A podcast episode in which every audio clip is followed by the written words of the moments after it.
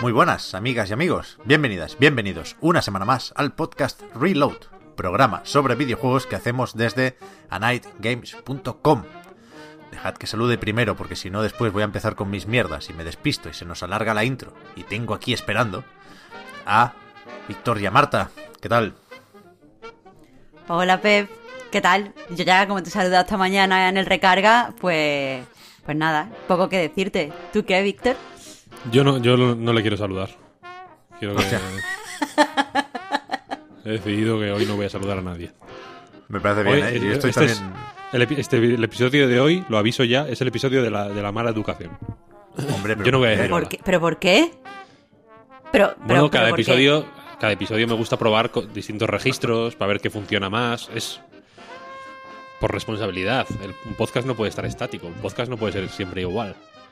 ¿Sabes? Esto es po- verdad. Tiene que haber arcos de personaje, tiene que haber subidas y bajadas, tiene que haber pues una una cierta musicalidad, ¿no? Un algo, algo Pero, que se note pero la mala evolución. educación no me parece no me parece un buen tema, ¿eh? Deberíamos haber consensuado otra cosa. A mí no me parece que, que avancemos maleducándonos con los faltones Bueno, que somos. Es uno, es un- a ver, eh, es uno de los posibles eh, no temas, bueno, de, de tonos o, o registros que se pueden adoptar. Eh, Hoy he decidido que no voy a saludar a nadie y voy a ser un maleducado. Y, y- y la semana que viene, pues quizá eh, de- deje de serlo. O igual se descubre que, que por qué he sido maleducado, ¿no? Porque de pronto hay una revelación de que estoy pasando por un mal momento. En fin, una- ¿qué, te voy a, qué te voy a contar? Bueno, Eh, arco- arcos. Antes nos has dicho, Víctor, antes de empezar a grabar, hace un momentín, que tienes un anuncio que hacer hoy. Y no, sa- no sabemos lo que es. Sí, sí, sí. Ahora ya me espero lo peor. No, el anuncio es, es, bonachón, no pasa nada. Vale, vale, ok. Pero va a ser en cualquier Eh, momento del programa. Sin. Vosotros no sabéis ni, ni cuándo ni, ni cuál es el contenido. Ni idea, ni idea, No. ni idea. eh, y lo voy a lanzar. eh, pues. Sin avisar. Y estoy un poco enfadado hoy también, ¿eh? No, eh, Dios mío de mi vida. No, porque, bueno, a ver, es que no quiero insistir con el tema de la fibra, con mis quejas y mis batallas con Movistar. Esta semana la guerra no ha terminado, pero la batalla esta semana la han ganado ellos.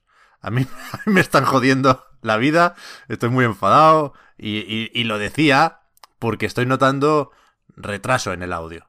Veo que nos estamos solapando y, no sé. Soy consciente de que no estoy bien en Discord hoy. Y, por eso quería mencionarlo, pero realmente eh, ha sido una semana jodida. De, lo decía el otro día, ya no solo de enfadarme y hacer mis típicos gritos y mis típicas rabietas, sino de, joder, embajonarme un poco por, por, por pensar que dependemos más de lo que deberíamos de este tipo de compañías. Pero bueno, tampoco quiero ir por ahí, insisto. Y, y sí quería decir que en cualquier caso es probable que el de hoy sea un podcast raro porque hace poquito que grabamos el anterior, ¿no? No- no- Nos saltamos el horario habitual y grabamos el último podcast reload el lunes, esta misma semana, con lo cual nos hemos comido un poco de actualidad porque hoy podríamos haber hablado del Animal Crossing Direct, podríamos haber hablado de eh, la DC Fandom, que de nuevo nos queda ya muy lejos, aunque hace cuatro días de todo esto, y la actualidad, no sé cómo plantearla. Bueno, ahora lo decimos, porque sí quería eh, actualizar dos temas que pusimos encima de la mesa en la introducción de la semana pasada. Primero, y no sé si más importante, el vídeo de Cyberpunk de Tim Rogers del canal Action Button sigue procesándose. Lleva cuatro días. Y el plan ahora mismo es, si no está listo hoy, lo sube en dos partes. Lo cual sería una derrota más. Yo no sé si puedo aceptar tantas en una sola semana. Pero bueno, iremos refrescando. Desde aquí, por supuesto, y haciendo un pequeño paréntesis de la de mi arco de la mala educación, le deseo la mejor de las suertes, mucho ánimo y mucha fuerza y que se mantenga firme. que demos ese vídeo entero en una, en una sola parte. Claro, aquí estamos en contra, ¿no? De las dos partes, Víctor. Eso es, eso es. Es Porque una- aunque luego se publique el, el vídeo entero, pues habría que ver si se borran las dos partes, si se pierden comentarios. Hay que esperar, hay que esperar. Joder, si algo nos ha enseñado Cyberpunk, es que hay que esperar, hay que esperar. Hoy hablamos de eso también. Sí, sí, sí, hay que esperar. Y lo otro es que no hay tampoco vídeo nuevo de Hideki Kamiya en el canal de Cutscenes. YouTube parece que está parado. Sí, YouTube algo no, pasa. sin novedades. Algo pasa. Aquí, eh, eh, eh, lo positivo, como es eso, de Silver Lining, es que cada vez que te metes en Cutscenes para ver si hay vídeo nuevo, ves la miniatura del último, que es una foto que, que yo no sé por qué no lo he hecho antes. Yo me la quiero poner en el salón, que es la foto esta mítica de Camilla de joven, con su madre, con una, con una chaqueta de cuero, un guante con una bandera, creo que de Gran Bretaña, Sí, sí, sí. y, el, Punky. y el- y el puño en el pecho. Increíble. O sea, el día que se haga una foto mejor que esa, llamadme, por favor, para que me entere. Pero de momento, no, cre- no creo que exista. Tal cual, tal cual. Y, y las noticias, joder, es que me cuesta mucho el tipo de noticias que traemos hoy. Porque son de estas que es evidente, creo yo, que son importantes, pero creo que está más o menos claro también que están dejando de ser sorprendentes. Y aquí estoy pensando en retrasitos varios, en lo del God of War para PC. ¿Sabéis lo que quiero decir, no? Que, que- que al comentar esto, necesariamente, si queremos divagar un poquitín, vamos a, a dar vueltas sobre temas que ya han salido varias veces aquí, ¿no? Sale el Horizon Zero Dawn en Steam. Hostia, cambio de paradigma, cambio de estrategia en Sony PlayStation. Sale el Days Gone, pues un poquitín lo mismo. Sale el God of War. Pues, pues claro, claro que sale el God of War y saldrá también el Tsushima y el Last of Us, ¿no? Pero, pero igual es la noticia de la semana, lo de que God of War sale el 14 de enero para PC. Hombre, es una de las noticias de la semana. Desde luego. A mí no me, a mí no me sorprende tanto porque gracias a las filtraciones, como que tenemos más tiempo un poco para hacernos a la idea. Hasta el punto de que yo ya lo daba por supuesto, tan, lo daba tan por hecho que simplemente ha sido como, ah, guay, se ha anunciado la fecha. Ya está. Sí, ¿no? Eh, Sí. Pero sí, eso es una, noticia curiosa, yo creo. Aquí la única pregunta que nos queda hacernos, más allá de si también caerá Bloodborne, ¿no? Que, que ya es un meme, es lo de, bueno, si hay al- al- alguna estrategia sobre el, desfase en el tiempo entre el lanzamiento de un juego en PlayStation, la 4 o la 5, y la llegada de ese mismo juego al, PC, ¿no? Que parece que ahora mismo pues van llegando un poco como vienen. No sé si tiene fecha, creo que todavía no. El Uncharted 4 de PC, porque se dijo que esa remasterización sale primero en PlayStation 5 y más adelante se anuncia la fecha de la versión para ordenadores.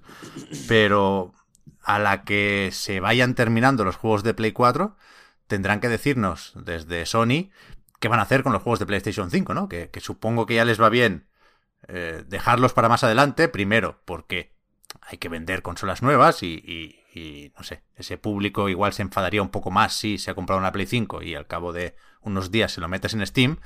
Y también porque hay que dejar tiempo para que vayan mejorando eh, los componentes de, de- de las máquinas, ¿no? Para que cada vez más gente tenga una gráfica que pueda mover, pues yo qué sé, el último Ratchet and Clank, ¿no?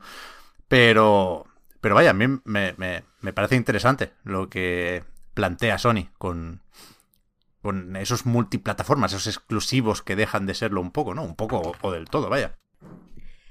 A ver, eh, yo, yo ya, ya lo, lo dije la última vez, que a mí me parece que esa estrategia de Sony es bastante buena. Eh, es evidente, o sea, me- me- como que me parece como Víctor. Ya daba por hecho que iba a salir, lo único que se ha confirmado es la fecha, porque desde luego a nivel de estrategia eh, es una estrategia ganadora. No hay, no hay agujeros por ningún lado y de nuevo eh, haces que, que domines el mercado pues en cualquiera de sus facetas. Pero Pep, me molesta que esta sea la noticia de la semana y que vayamos a dejar esta como la noticia de la semana, porque para mí lo más importante es que Eric Barón, que es el desarrollador de Stardew Valley, ha anunciado por fin el nuevo juego en el que está trabajando desde el 2017, que estuvo paralizado. pero ya hemos podido hasta verlo. Hemos visto gameplay, Pep. ¿Cómo es? ¿Haunted qué? Chocolatier. Hostia. ¿Chocolatier qué es? ¿Chocolatero o chocolatería? Yo creo que es chocolatero. Sí, yo también. ¿no? Porque no es chocolateri, es chocolatier. Como papetier. Claro. Eh, no, papetier Ahí es donde he hecho la conexión. Simulador de Willy Wonka, ¿no? Oye, mm, fuera broma, es lo que parece, porque es como una fábrica de chocolate spooky y ahí hay fantasmas y tal. Yo, de hecho, cuando Pep, fuiste tú el que me pasaste el vídeo anoche, porque yo no estaba ni en Twitter ni nada ya a esas horas, y cuando lo vi así con esto así como de miedo, yo pensé eh, que era como una actualización de Stardew Valley o un micro spin-off que iba a salir para, para Halloween. Entonces, bueno, por ese lado, decepción, pero después parece que va a ser un juego completo, parece que va a ser un juego bastante profundo, viendo los diferentes sistemas. Bueno, primero conociendo a Varón, pero también viendo los diferentes sistemas que se ven en el tráiler, que muchos funcionan de una forma muy similar, o parece que van a ser similares a Stardew Valley, pero aún así parece que vamos a tener diferentes cosas que hacer. Y a mí me parece un, un noticiote, porque es que ha dicho tantas veces este hombre que se iba a poner a desarrollar el juego y que ahora sí que sí, que dejaba Stardew Valley y que solo iba a llevar un equipo y no sé qué.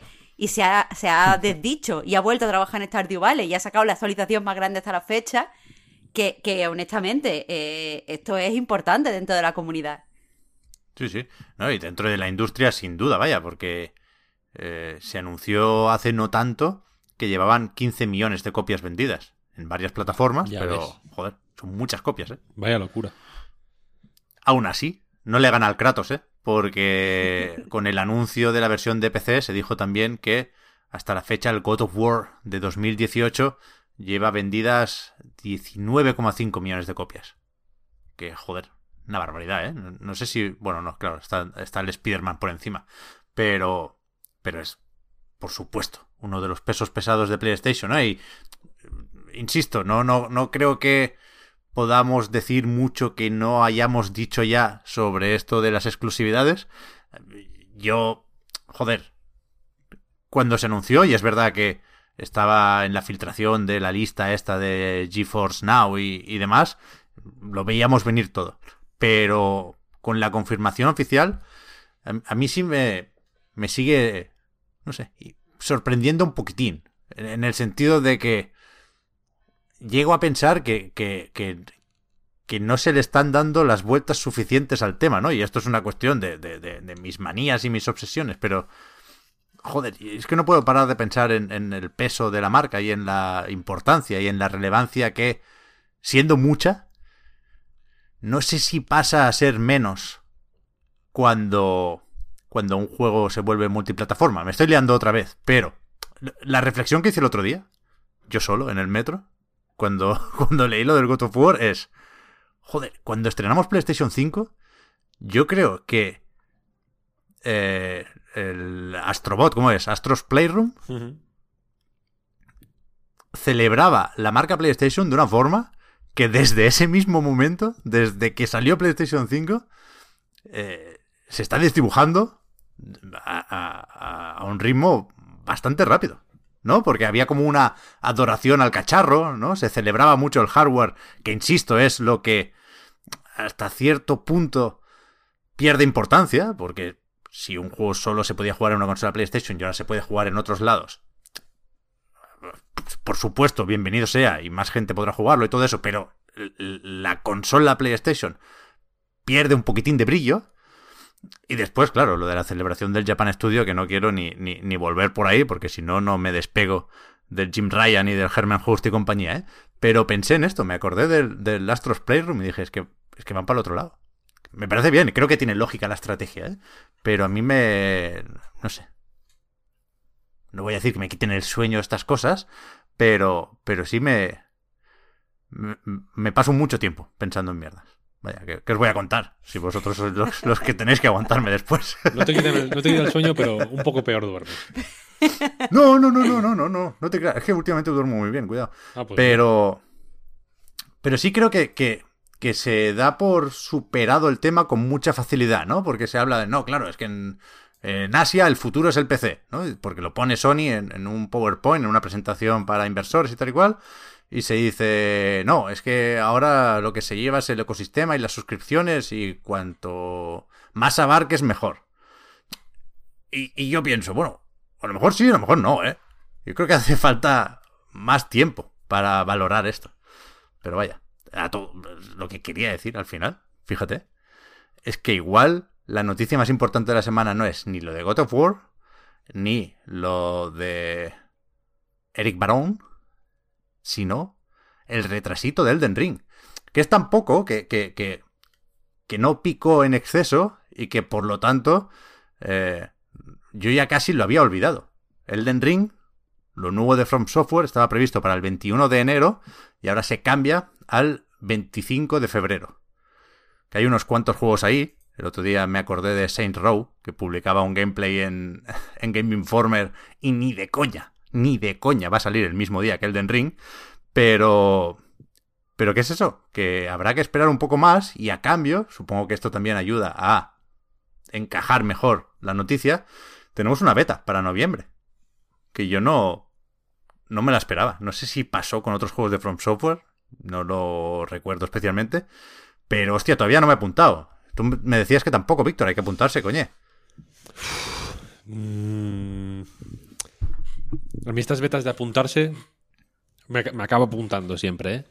No sé si. eh, Supongo que es como, los euromillones, ¿no? Que da igual que los juegues cuando falta una hora para que cierre la lotería. Que, o sea, que no, va- por orden de llegada, sino que es un poco random, entiendo. Me acabo apuntando a todas, pero es que en este, en este caso mm, me jodería tanto que no me que no me tocara que, que es que prefiero rendirme. O sea, no puedo no puedo asumir esa derrota. Pero.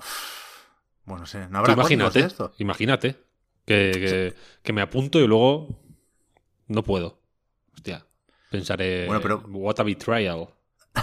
La diosa fortuna ah, ahí tiene sus caminos, pero eh, te lo pregunto de otra forma. Si, si te manda un código Bandai Namco, te garantiza el acceso.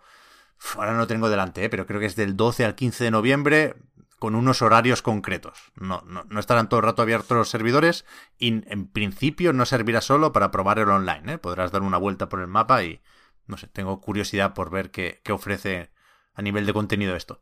Pero si te garantizan el acceso, ¿lo probarías? Sabiendo que después tienes que esperar hasta el 25 de febrero. Si me garantizan el acceso, no voy a hacer absolutamente nada más que no sea jugar a Elden Ring durante el tiempo que están abiertos los servidores. Me parece bien. Voy a avisar a, a mi familia de exactamente entre qué hora y qué hora, de qué días, mm, cualqui- cualquier intromisión o cualquier interrupción me pondría, eh, me- posiblemente me mataría. Enganchas ahí en la nevera eh, la tabla con los Eso horarios, es, ¿no? Eso es. Central European Time. Es- sí, Ya, sí, sí. joder. O sea, por- Yo pero, tengo ganas también, ¿eh? pero por eso, claro, yo tengo infinitas ganas. ¿Qué te voy a decir? Pero. Pero es que últimamente me ha pasado con varias que me ha tocado mucho los huevos y ha sido como, mira, pues paso. Y es que esta de verdad que no, no podría superarlo. Le tengo tantas ganas al Elden Ring. El vídeo este que. Del tester famoso de la Xbox One X que se filtró ¿Mm? que sale como el fulano haciendo el paraguelas. O sea, es el vídeo más mierdoso que he visto en mi vida. No hay nada. No, no se le puede sacar nada de chicha a eso. Saltando ahí como una cabrita, sí. Como saltando, entiendo, pues medio, medio para probar cómo, cómo puede fallar el salto. Eh, lo- no, no sé cuántas veces lo he visto. Mm, Cientos, cientos. Cientos de veces. Te lo, te lo juro, te lo juro por Dios. Pues si no hay nada que ver. No hay nada, no hay, no hay nada que ver. Pero es simplemente para un ejemplo para que veas el, el, el nivel de, de ansiedad que me podría provocar no, no tener acceso a, a la beta. Pero apúntate. Venga, me voy a apuntar. Me voy a, me voy a apuntar, me voy a apuntar. Yo me, yo me apunto ahora y si me toca, te juro que te lo paso. Yo me estoy apuntando, me estoy apuntando. ¿eh? Venga, me voy a apuntar yo, nada más que va a pasárselo a Víctor. Claro, es que no sé Así si me habrá gusta, códigos coño, de como, por medio. como a Goku, como cuando todo el mundo resucita a Goku, tío. Ahí, ahí. Vamos. ¿Soy mayor de 16 años? Sí. Si no lo fuera, sepas, te, diría, sí. te diría que sí también. Mandaina. Resucita no, eh, Víctor. A Goku se respeta. Quiero decir, Goku se resucita con las bolas de dragón. Cuando le mandan energía es otra cosa. Eso, Ah, la eso es lo de levantar la- las Eso. manos. Sí, Claro. Eso es para Ah. O que... Que estaba escuchando yo cómo se marchaban los patrons ya, ¿eh? Estaban cerrando la puerta. Al salir. No me hagáis hablar de bola de dragón. Uh, ¿ahora qué dices esto? Bah, no lo puedo meter en el podcast de hoy. Pero que... ¿Sabéis que yo jugué al New World el otro día? ¡No jodas! El Es que había un... Sí, había un personaje, Vaya. Un, un- tabernero, bueno, no sé muy bien qué era. Pero su voz, en, castellano, está doblado el juego y bastante bien doblado, me sonaba muchísimo. Y en cierto momento pensé que era de, Goku, de la serie en catalán. Y, resultó que no, pero sí era Corpatit, Piccolo, en la serie, de nuevo en catalán. Y joder, me dio la vida, ¿eh? Y te voy a decir que lo mismo juego un poco más al New World, ¿eh? Te has hecho New Worlder. New Worlder. Es que, o sea, no, no estoy preparado para analizarlo ni comentarlo con una mínima seriedad ni nada que se le parezca, ¿eh? Pero sí estoy satisfecho, como, como un niño cuando hace cualquier tontería que después se da por supuesta, porque abro comillas, supe jugar, cierro comillas. Es decir, eh, aguanté el tutorial. Me, me sentí que iba entrando a New World. Yo pensaba que, que- que encontraría en cero coma una barrera infranqueable. Y, y no, y no. Me- o sea, me gusta el juego porque me pareció amable. Como mínimo en, en su introducción. Eso, Y después es un, es un MMO que no es para mí, ¿eh? Pero, no sé. Me, me esperaba un recibimiento mucho más incómodo en ese sentido. Y, y que va, que va, fui tirando, fui tirando. Me, me lo pasé bastante bien. esa sensación a mí me encanta. En plan, cuando empecé a jugar a, yo qué sé, algún ejemplo así que sea muy, muy explícito. Eh, cuando me puse, cuando me puse más en serio con los juegos de rol, por ejemplo, eh, yo, yo les tenía como un, como un respeto de en plan, yo es que no, no, no voy a ser capaz de jugar a este tipo de cosas. Porque es. Porque a mí me gusta el Bayonetta y el Vanquish y el Metal Slug. Y esto o, los, o los Dark Souls, por ejemplo, ¿no? Plan, yo no voy a poder jugar nunca a esto. No me voy a poder. No me voy a poder eh, sacar el platino del Bloodborne, por ejemplo. Porque no, porque no puedo. Es imposible. Y, al- y cuando ves que. que al revés. ¿Quién lo iba a decir, no? Pero los videojuegos están hechos para que los disfrutes y para que los entiendas y para que los juegues.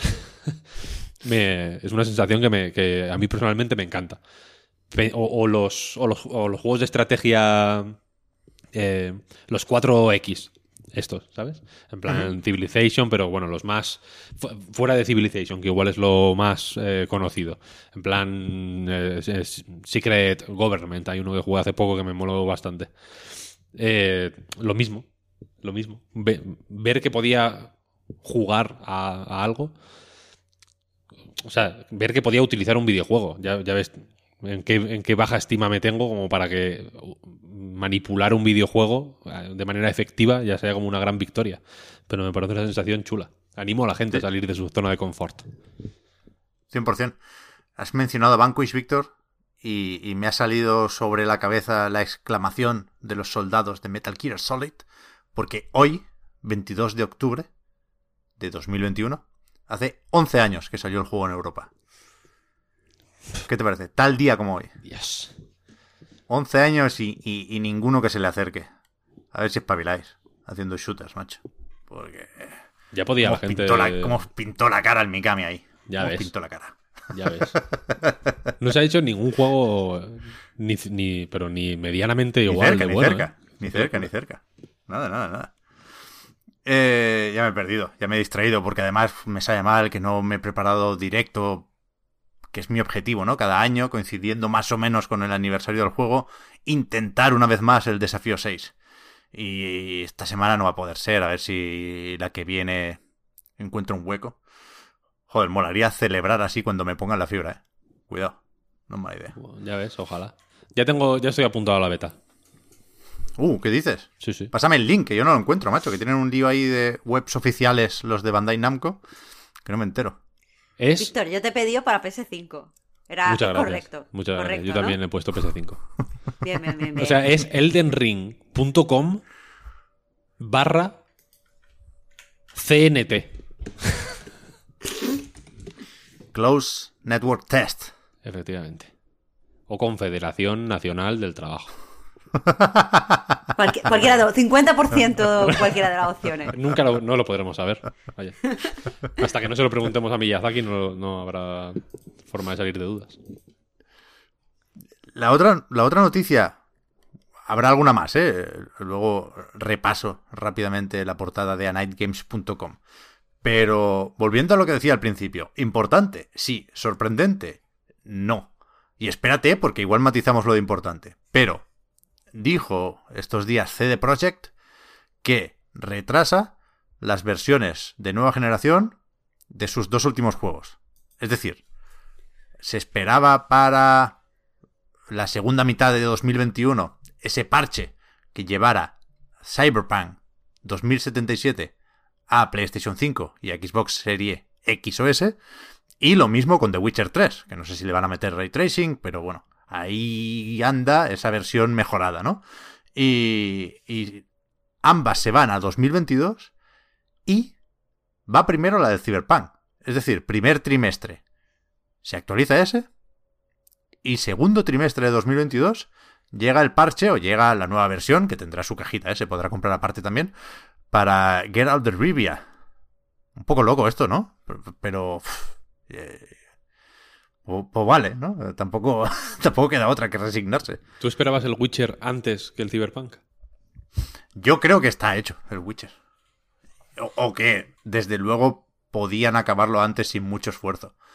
Pero que prefieren pasar el Cyberpunk para cerrar esa etapa lo antes posible y después que volvamos todos a asociar CD Projekt a Witcher.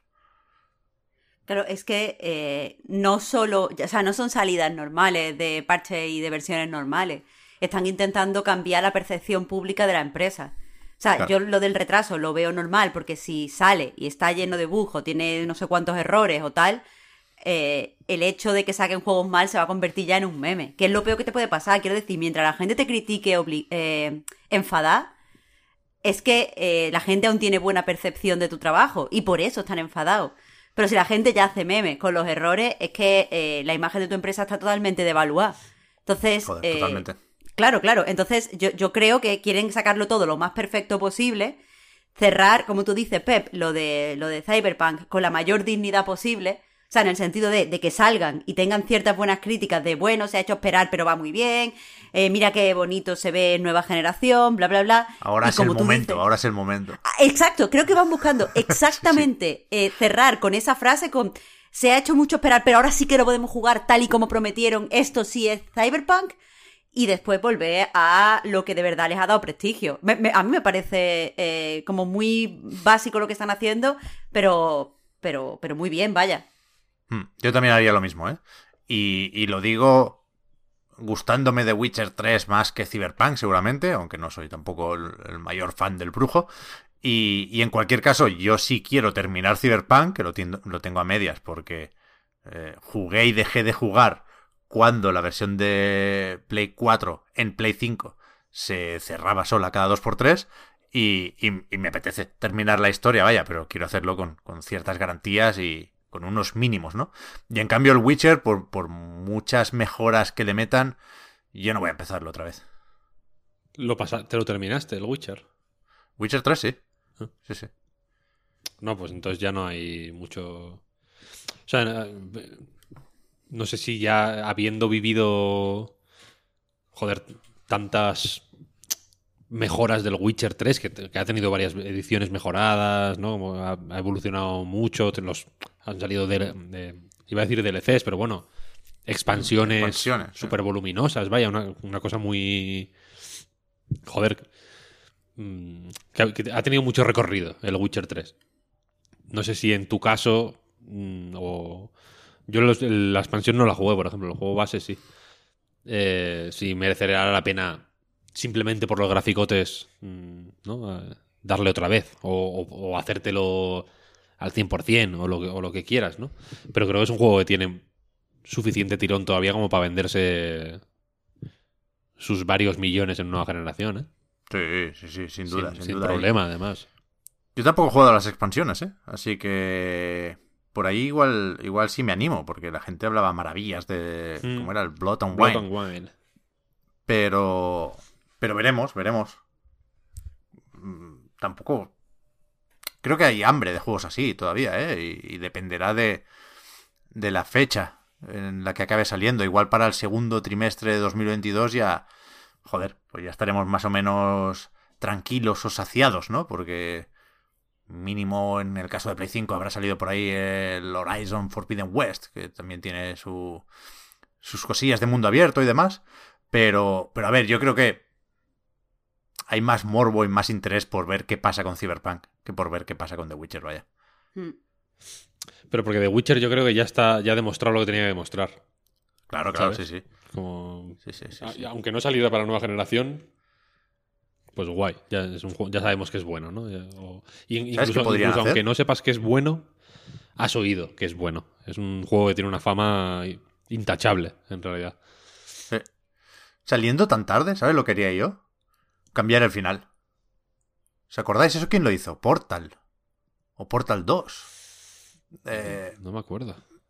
me- meterle un- una escenita más al final que se descubra, pues eso, a los dos o tres días de salir el juego y que, y que dé pistas sobre lo que vendrá después, porque yo creo que CD Projekt se queda con The Witcher y, y descarta Cyberpunk, ¿no? Para, para su futuro a corto plazo. Es lo que sonaría más lógico, desde luego. Pero no, no sé, o sea, suena, no sé, no sé a qué juego te refieres. Suena muy guay eso de meterle una nueva escena. Pero no sé si la gente se lo podría tomar a mal. La gente que ya tiene el juego en otras plataformas no tenía pensado comprarlo para nueva generación o no tiene pensado jugarlo. Ah, no, o pero, lo que pero en sea. Play 4 y One lo, lo parcheas, vaya, y añades eso. Nada, Ah, vale, 10 vale, segundos vale. de un personaje con una capucha, ¿sabes? Cabalgando Sí, sí, sí, sí, sí, en- vale, en, vale, la oscuridad. Y, y eso, ese tipo de teaser, vaya, en vez de publicarlo en YouTube, lo metes en el juego. Ah, pues sí que suena guay. Me imaginaba algo más tocho cuando has dicho cambiar el final. O sea, me imaginaba algo rollo. Es que yo- añadir yo otras tengo- dos horas de juego. No, no, no, no, no. Yo tengo más o menos en mente, ya digo, creo que era algo de Portal. Era algo de Valve seguro y no, no, no creo que, que fuera nada de Half-Life. Y era eso, era una escenita muy pequeña, muy pequeña del final. Juraría que era Portal 1 eh, preparando el terreno para Portal 2. Pero eso no sé por qué no se hace más, la verdad. Me parece una idea cojonuda. ¿Mm? O sea, que para eso sirven también los parches, ¿eh? Para, para juguetear un poquitín con, con esos juegos que estaban ahí parados de hace años. Yo creo que la actualidad la podemos dejar aquí, porque si os pregunto por la película de Uncharted, tú, Marta, sé lo que me vas a decir, porque lo hemos hablado en la recarga activa, y, y Víctor me va a decir que no ha visto el tráiler. No lo he visto, ¿no? La gente me pregunta, ¿cómo juegas a tantas cosas? ¿No? Es como... Digo, ah, hostia, pues esta semana está jugando a no sé qué, ya no sé cuál, y la gente es pero ¿cómo, de- ¿cómo tienes tiempo para jugar a tantas cosas? Pues no viendo trailers de la peli de Uncharted, para empezar. Esos, esos ejemplo, tres- ¿no? esos dos minutitos que me, que me juego al Castlevania, ¿sabes? Ya, es que tampoco le vas a sacar punta, ¿eh? es que no sirve para nada el tráiler. Sí, quiero decir, si te gusta bien, ¿eh? a tope. A mí no me gusta porque creo que el casting es erróneo o incorrecto tanto para Nate como para Sully. Me gustan mucho tanto Tom Holland como Marky Mark, pero creo que esta no era su película. Pero, pero es que no es ni gracioso ni claramente terrible, ¿no? No voy por ahí en, en absoluto, ¿eh? Pero no es algo tan hmm, tan comentable como por ejemplo el, el casting de la película de Super Mario, ¿no? Que ahí sí, sea, pero que- esta ahí sí película- nos frotábamos las manos. Esta película va a estar bien. Quiero decir, no, Normal. eh, yo lanzo esta idea. A ver qué tal, a ver si eh, la que- nuestra querida audiencia está de acuerdo. Ya no, eh, ya no se van a hacer malas películas de videojuegos. Cuanto antes lo asumamos, mejor. Y si se hacen, serán marginales. Ya no va a haber un momento House of the Dead, por ejemplo, una película Ah, ya, claro. absolutamente magistral de V-Ball, incomprendida en su momento, posiblemente incomprendida ahora también, Pero, pero que ya no va a existir pero algo eres así. eres un vacilón, eres un vacilón. ¿Cómo, cómo, cómo eres capaz de decir esas cosas? Esa película. eh, eh, ¿Que esa película Víctor. es fantástica o que, o, que no- o que ya no va a haber pelis de ese tipo de, sobre videojuegos? Bueno, las dos cosas yo no estoy de acuerdo, pero respecto a, a la peli de V-Ball, ¿tú esto lo estás haciendo por, por pose? Esto- o sea, esto No, es no, irónico. a mí me porque si Ha no, sido- no tienes vergüenza, Ha tío. sido la, la- la posición oficial de nightgames.com de toda la vida, ¿eh? A mí me gustan las pelis de V-Ball. Esta Mira, la tengo. pues imagina House of lo the que me afecta que lo he olvidado. House of the Dead me gusta tanto que la tengo en DVD dos veces. Una precintada y otra sin precintar. Porque, querí- porque, la, porque me, me- me apasionó tanto en su momento que, que la tuve que comprar dos veces.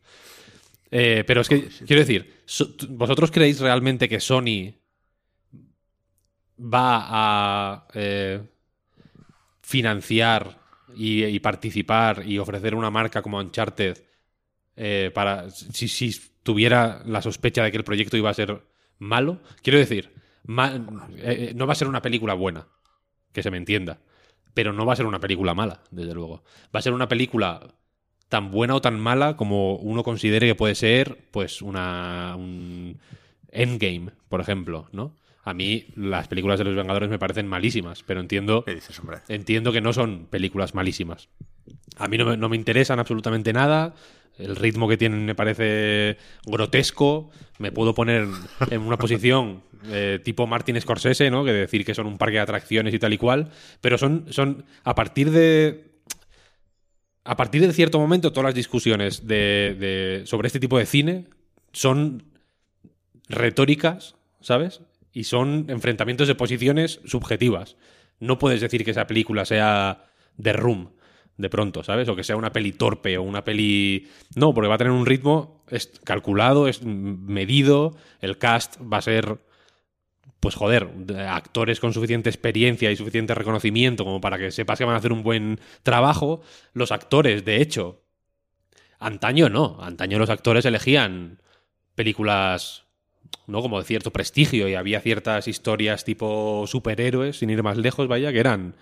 eh, que tenían menos caché, ¿no? Que de pronto hacerte una de Kenneth Branagh sobre. ¿Sabes? De, de Shakespeare o lo que De sea. las citas. Pero ahora no. Ahora las pelis de superhéroes son el prestigio, ¿sabes? Y las pelis, cuanto Pero- más, cuanto más pop y más, y, y más eh, mainstream sean, mejor. Entonces, ese tipo de películas son multimillonarias y atraen actores con suficiente caché y con suficiente prestigio y, y- y, joder, buenos actores, vaya, que, que- que quieren ese dinero, simplemente. Entonces, tienen unos casting de, de puto lujo. ¿Qué película no tiene un casting de puto lujo? House of the Dead. Que no sabes, no, no, no- ningún actor Que por es lo que sea, por lo que ser- sea, no que digan. No, pues es que, quiero decir, te pueden dar siete listas de, de- de nombres y que solo una sea la lista del, del casting de House of the Dead y, y- y no sabes cuál es, porque no, porque no hay nadie conocido. I- eh, eh, igual en alguna de, este, de estas pelis de pronto sale, yo qué sé, Udo Kier, ¿sabes? Y dices, ah, hostia, el típico cameo de 20 25 minutos, que es lo que han podido pagar en, para, para ese papel, ¿sabes? Pero estas películas no van, a ser, no van a ser malas, ninguna. La de Mario, pues posiblemente sea buenísima, de hecho. Buenísimo. Te, te- te partes el culo. La de Uncharted estará guay, seguramente. Es que- Dudo, dudo, Yo- dudo no. personalmente. Dudo personalmente que vayan a hacer una película mala. Es que no, es que me resulta.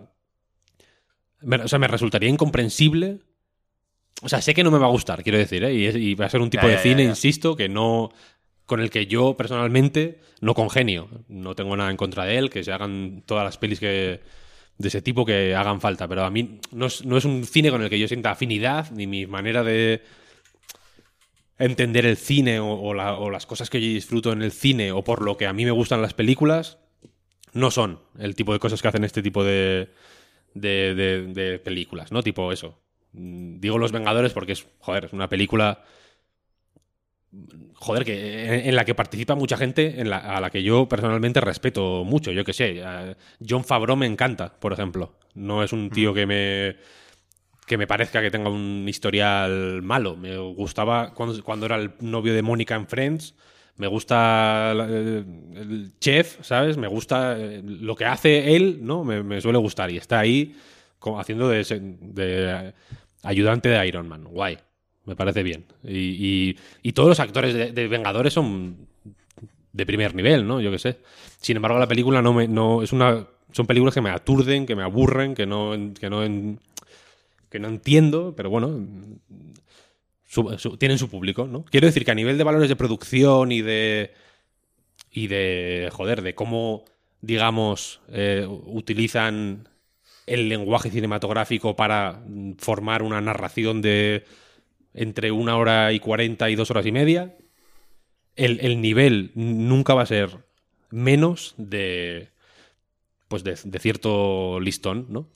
Porque no, porque no se lo pueden permitir y, no lo van a permitir, porque hay mucho dinero en juego, porque, porque la gente que participe en la, en la película, eh, eh, en todos los escalones de la producción, ¿no? Desde vestuario hasta, hasta el productor ejecutivo, van a tener suficiente experiencia y suficiente eh, talento incluso como para sacar adelante una película en condiciones buena y ya está. Pasa en los videojuegos también, vaya, que los juegos son buenos, todos. Quiero decir, el Far Cry 6 te puedes poner de culo por él por lo que sea, porque es un, disco rayado, porque no sé qué, porque no sé cuál, pero bueno, joder. nunca va a bajar de cierto nivel. A partir, a, a partir de cierto punto, que es el que, en el que estamos ahora, creo que el la discusión, ya digo, como, como es retórica, tiene que, irse, tiene que ir por otros lados. No, no si es bueno o malo, porque ya no hay nada malo, sino por otros sitios, vaya. Mira, es que no, es que no estoy de acuerdo contigo. Dispara, dale, dale. Yo siento, siento ser esta persona. Pero creo que el problema que tengo con lo que estás diciendo es que eh, estás asociando, bueno, mm, bueno y malo a, a o sea, Vale que si nos ponemos súper exquisitos es como, no hay cosas buenas y no hay cosas malas, todo es subjetivo, bla, bla.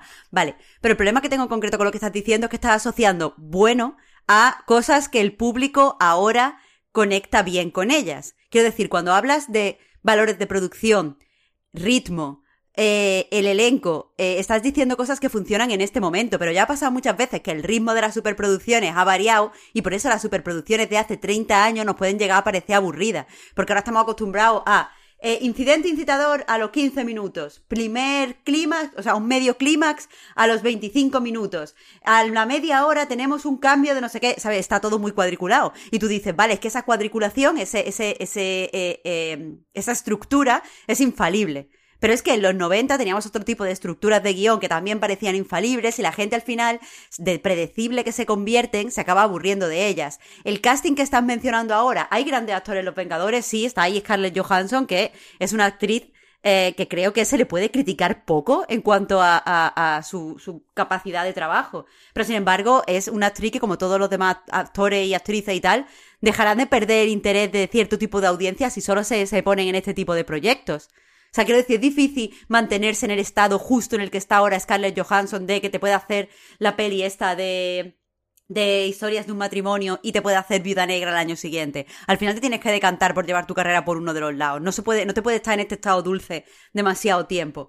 Eh, igual que los valores de producción, lo de las pelis que tienen mucho CGI o que, eh, o que mm, necesitan, o sea, están acostumbrados a rodar su acción. La acción sobre todo se pasa muy rápido de moda, porque el CGI se ve enseguida anticuado, hagas el CGI como lo hagas, eh, el tipo, la forma en la que coreografían las peleas. Enseguida te viene otro coreógrafo que inventa una nueva forma de moverse y las peleas anteriores se ven torponas.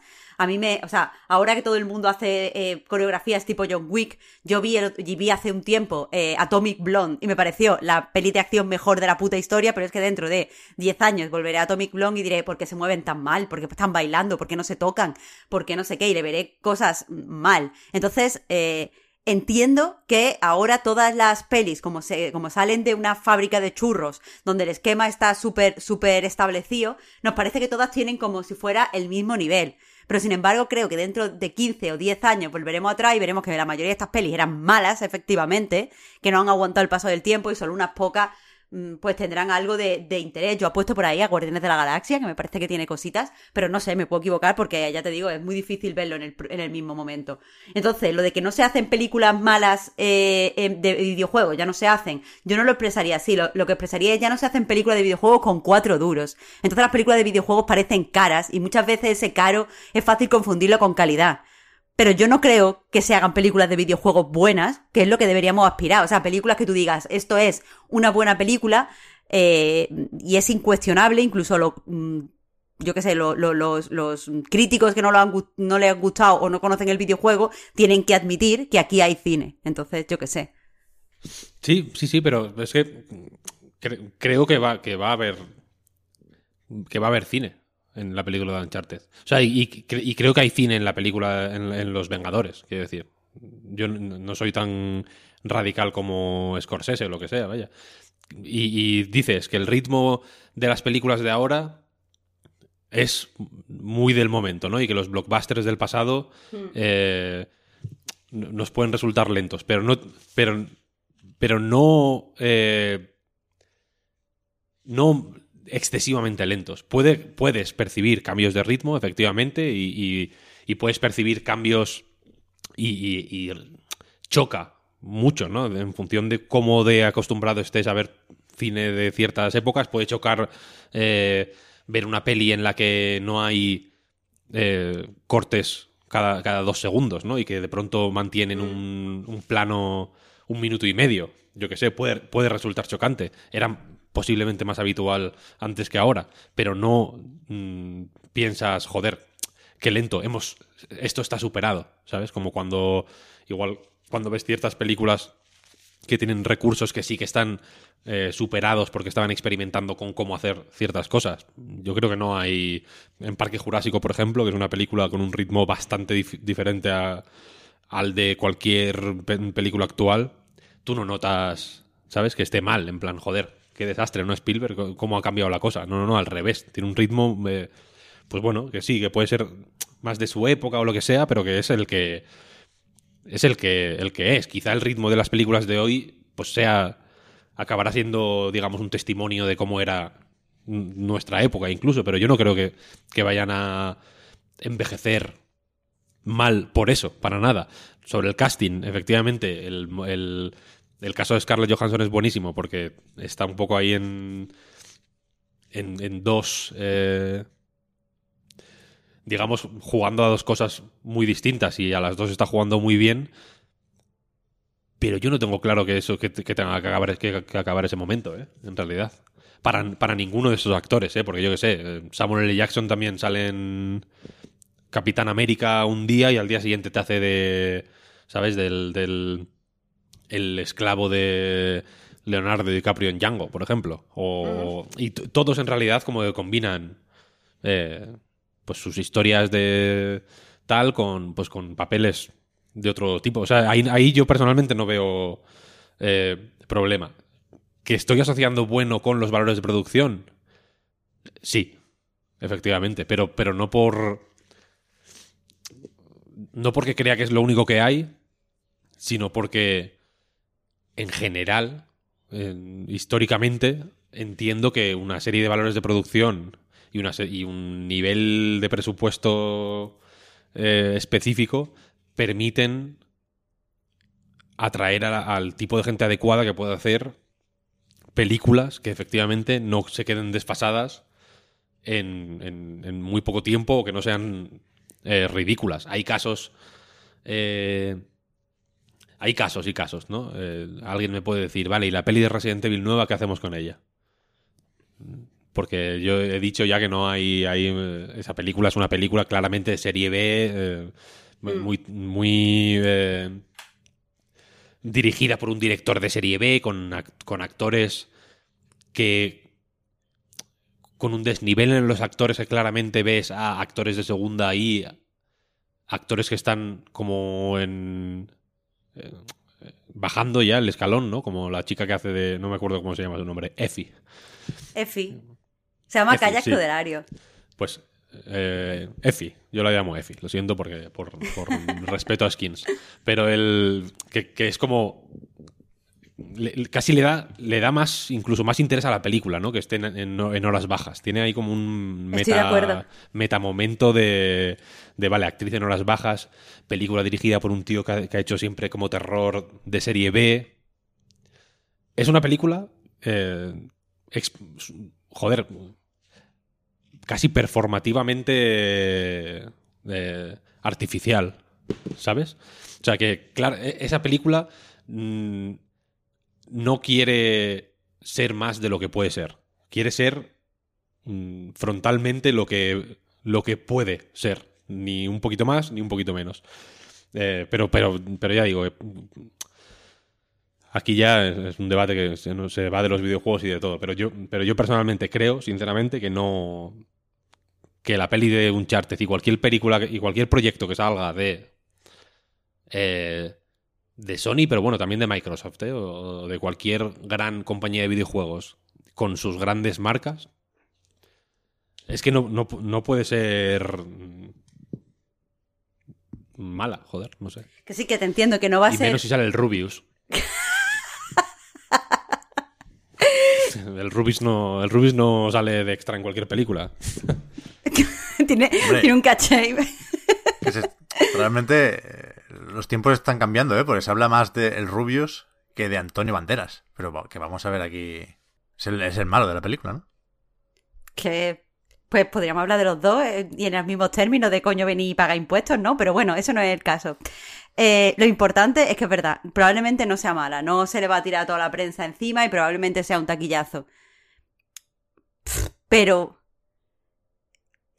es que, no sé cómo expresar lo que te quiero decir.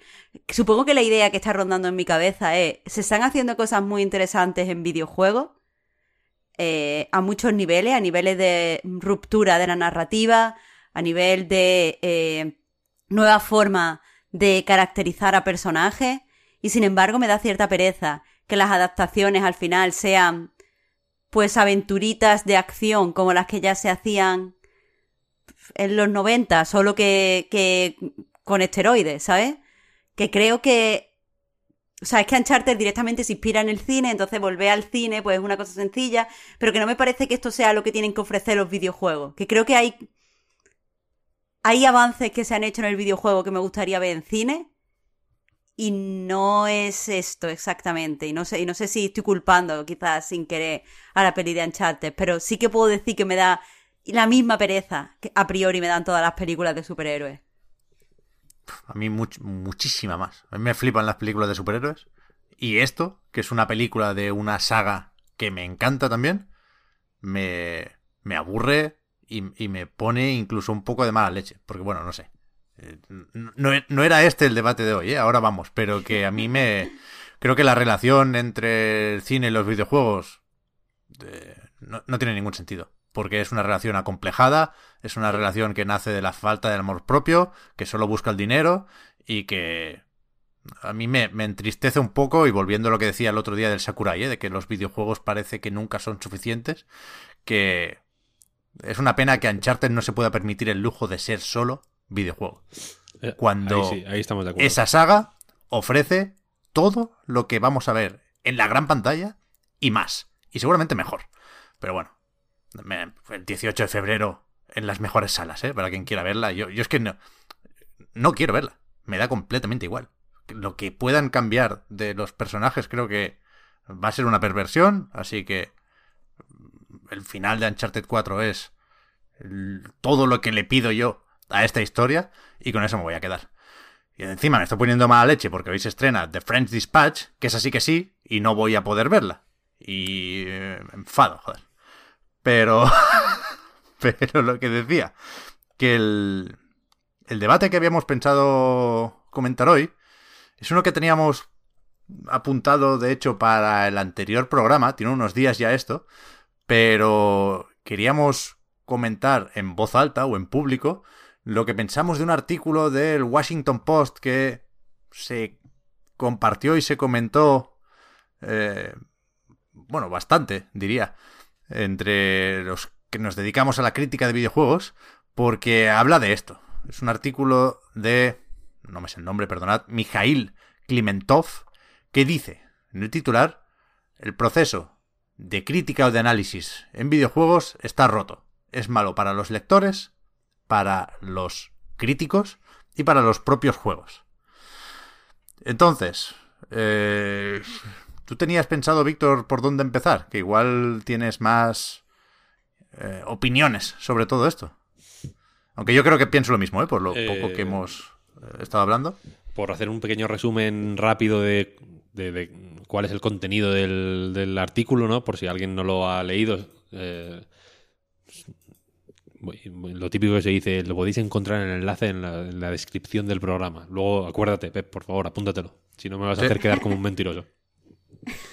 Eh, en el artículo, básicamente, a raíz de eh, el caso personal de eh, haber tenido que jugar demasiado rápido Far Cry 6, el, el- el- el- digamos que el detonante de todo esto ha sido Far Cry 6. eh, en, en, eh, seis días, dice el chico, efectivamente, antes de que el, el embargo se levantara y tuviera que publicar. O, o- o- aquí está la primera eh, palabra que quiero resaltar, ¿no? Antes de que existiera la posibilidad de publicar la review, que en principio no es una obligación. Eh, le parecía poco tiempo, ¿no? Una, for- una partida apresurada, eh, comenta que otra gente que conoce jugó más horas en el mismo tiempo, o sea, que fue todavía eh, más apresurado. Y, y básicamente eh, el resto del artículo es una especie de eh, crítica a este sistema de, de pues de análisis de juegos que depende de la pues de Google básicamente no de que los textos estén en el momento eh, que tienen que estar para no perder posiciones en la en el, en el buscador no y que cuando la gente busque Far Cry 6 eh, no salga tu competencia sino tú. Eh, creo que la, la básicamente su- al final su tesis es que este sistema da lugar a malas reseñas y malos análisis eh, obliga a la gente a escribir esas malas reseñas y malos análisis obliga a la gente a leer esos malos análisis que según el autor del artículo están pensados para guiarles eh, para, eh, darles eh, motivos para invertir su tiempo en una u otra cosa y es malo para los juegos porque mm, se escriben cosas superficiales, torpes, eh, genéricas, etcétera, sobre esos juegos. No se les dedica, entiendo, la, la- pues la atención o la, profundidad que podrían merecer o necesitar. Y evidentemente yo estoy de acuerdo con casi todo lo que dice, pero me parece uno de los artículos más eh, mm, de ganar créditos mm, rápido que he visto en mi vida. El Fiverr de, de- ganarte street cred en Twitter en un momentito escribiendo obviedades. Escribiéndolas para mi gusto. eh, de una manera muy ilustrativa de... O sea, deja- dejando, no sé si de manera casi eh, meta a la vista las eh, por dónde hace aguas todo su razonamiento. Porque efectivamente eh, el caso de Far Cry 6 es paradigmático porque es un juego probablemente hinchado más de la cuenta, como suelen ser los juegos de Ubisoft. Eh, y, y- y sí, evidentemente, el sistema de depender de Google es una, una puta mierda. Pero en el mismo artículo, eh, este mismo artículo, digamos, está eh, meticulosamente diseñado para que cuando buscas Far Cry 6 en Google salga este artículo. Quiero decir que al final, si el malo es Google, Aquí, aquí hay muchos malos en este artículo, quiero decir, y, no, y, la, manera en que se hacen reseñas de videojuegos no siempre es el, el main villain, quiero decir, ¿no? Porque efectivamente eh, esta dependencia de Google es eh, horrible, ¿no? Y, la, y esta necesidad que tienen algunos medios de estar eh, ahí, pues probablemente lleve a, en el caso de que haya que elegir entre calidad y estar en el momento, pues estar en el momento, ¿no? Y eso es conflictivo, evidentemente. Eh, pero no lo hagas. O sea, dedícate, dedica dos semanas a jugar al Far Cry 6 con calma y luego publica tu análisis en profundidad del Far Cry 6. ¿No? O sea, estás en el puto Washington Post. Quiero decir que, que es. eh, evidentemente es la, cultura, digamos. eh, esta cultura. el- esta dinámica cultural de consumir todo. de consumir, básicamente, ¿no? De, de, no. De, de relacionarse con el mundo a través del consumo. Y de consumir. Y de tener que consumir antes. Y de. Y de eh, que nos aprieten con el miedo a perdernos algo, el famoso FOMO, eh, y de necesitar leer X reviews de todos los juegos que salen para tener una opinión que verter en el caso de tener que eh, verterla, etcétera, etcétera, y de que todo sea inmediato y de estar siempre conectado, es una puta mierda, evidentemente, pero el dueño de tu periódico es el puto dueño de Twitch también, quiero decir, estás... eh, eres parte del problema. Si, si quieres cambiarlo, propónselo a tu jefe. Si algún medio puede eh, salirse de esta rueda, coño, me gustaría pensar que es el Washington Post, ¿sabes? Y no eh, fulanito.blogspot.com, ¿sabes? O sea, que quiero decir que me parecen quejas valiosas, pero improductivas, porque creo que no llevan a ningún lado. Creo que no articulan ninguna idea nueva, no hacen ninguna propuesta eh, válida para, eh, para cambiar las cosas. No se comprometen a hacer ningún cambio eh, ellos mismos, eh, pues para cambiar esta terrible situación que parecen eh, pues que parecen en- tener tan clara ellos. El propio artículo es un, un- está, está hecho para el SEO, quiero decir, al final.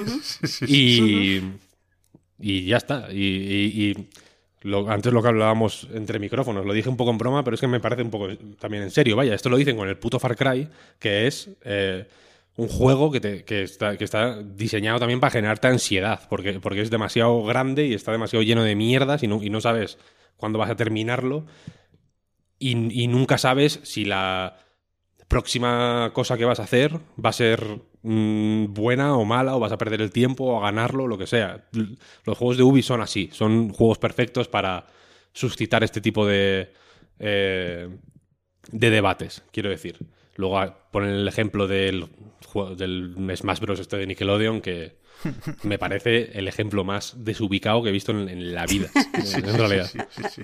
Eh, pero eso, que entiendo el valor del artículo y efectivamente estoy de acuerdo con casi todo, pero es como, no, pues no, pues mm, suda. No lo hagan. Es como cuando la gente dice, no, es que, claro, es que escribir con spoilers, o sea, tener que respetar los spoilers eh, nos limita. Pues no los respetes. ¿Sabes lo que quiero decir? Pon spoilers. Y que la gente. Y quiero decir, si la, si la gente se enfada contigo, pues mándales a tomar por el culo y que, ven- y que, vaya- y que venga otra gente. ¿Sabes lo que, ¿Qué quieres que la haga yo, hijo? ¿Qué quiero decir? terrible, Eh, si- sobre todo, quiero decir, ahora mismo eh, puedes hacerlo. Que posiblemente no te contraten en Polygon para hacerlo. Yo creo que sí, en realidad. ¿eh? En Polygon te podrían contratar. Eh, creo que en Estados Unidos, de hecho, este artículo me, sorprende más porque en Estados Unidos. al o sea, yo, yo no sigo medios súper underground, en realidad. Y hay unos cuantos tochos que hacen cosas, joder, pues con mucho spoiler y que hablan relativamente abierta, o sea, relativamente sin miedo a destripar cosas, apuntándolo, vaya, al principio o lo que sea, de casi todo. No sé. Que la gente se queja, pues sí, evidentemente. Que se quejen. Que les den por el culo, ¿no? Quiero decir. igual a mí también me jodería comerme un spoiler, pues mm, no lo leas. No, ¿sabes lo que se decir? avisa, se avisa, vaya. Sí, claro, claro, por eso. Que, que- A mí me- que las quejas las entiendo y, la- y- y las comparto y la crítica la entiendo y, y estoy de acuerdo con ella, pero, ah, ¿sabes? Anda para adelante. No, no te quedes ahí en la pataleta, ¿sabes? Sí, a mí me parece un sí- artículo muy... Sí, sí, perdón, Marta. No, no, Pep, por favor. No, no, no, no, no. Bueno, ¿lo ve? Esto no era la mala educación, el tema del programa, porque Pep y yo siempre somos súper educados el uno con el otro. Eso eres tú, Víctor. No, Bueno, era mi, te- era mi, caso- mi, mi character trait de hoy, era mala educación. Bueno, no, ahora en serio. Eh, yo estoy de acuerdo con lo que tú has dicho. Este señor hace. O sea, identifica correctamente unos síntomas, pero creo que no eh, da. O sea, no pone el dedo en la enfermedad. Pero además de todo eso, me gustaría señalar dos cosas que creo que el- este hombre no es consciente de lo que el artículo dice de él. Porque es que creo que eh, en parte el artículo lo deja como un mal profesional. Y, y lo, y lo explico, que no le estoy tirando mierda por tirar. En primer lugar, me, fastidia que ponga el foco en los análisis. Porque, vale, yo tampoco soy especial fan de los análisis. No suelo leer además análisis de videojuegos, lo que menos disfruto escribiendo.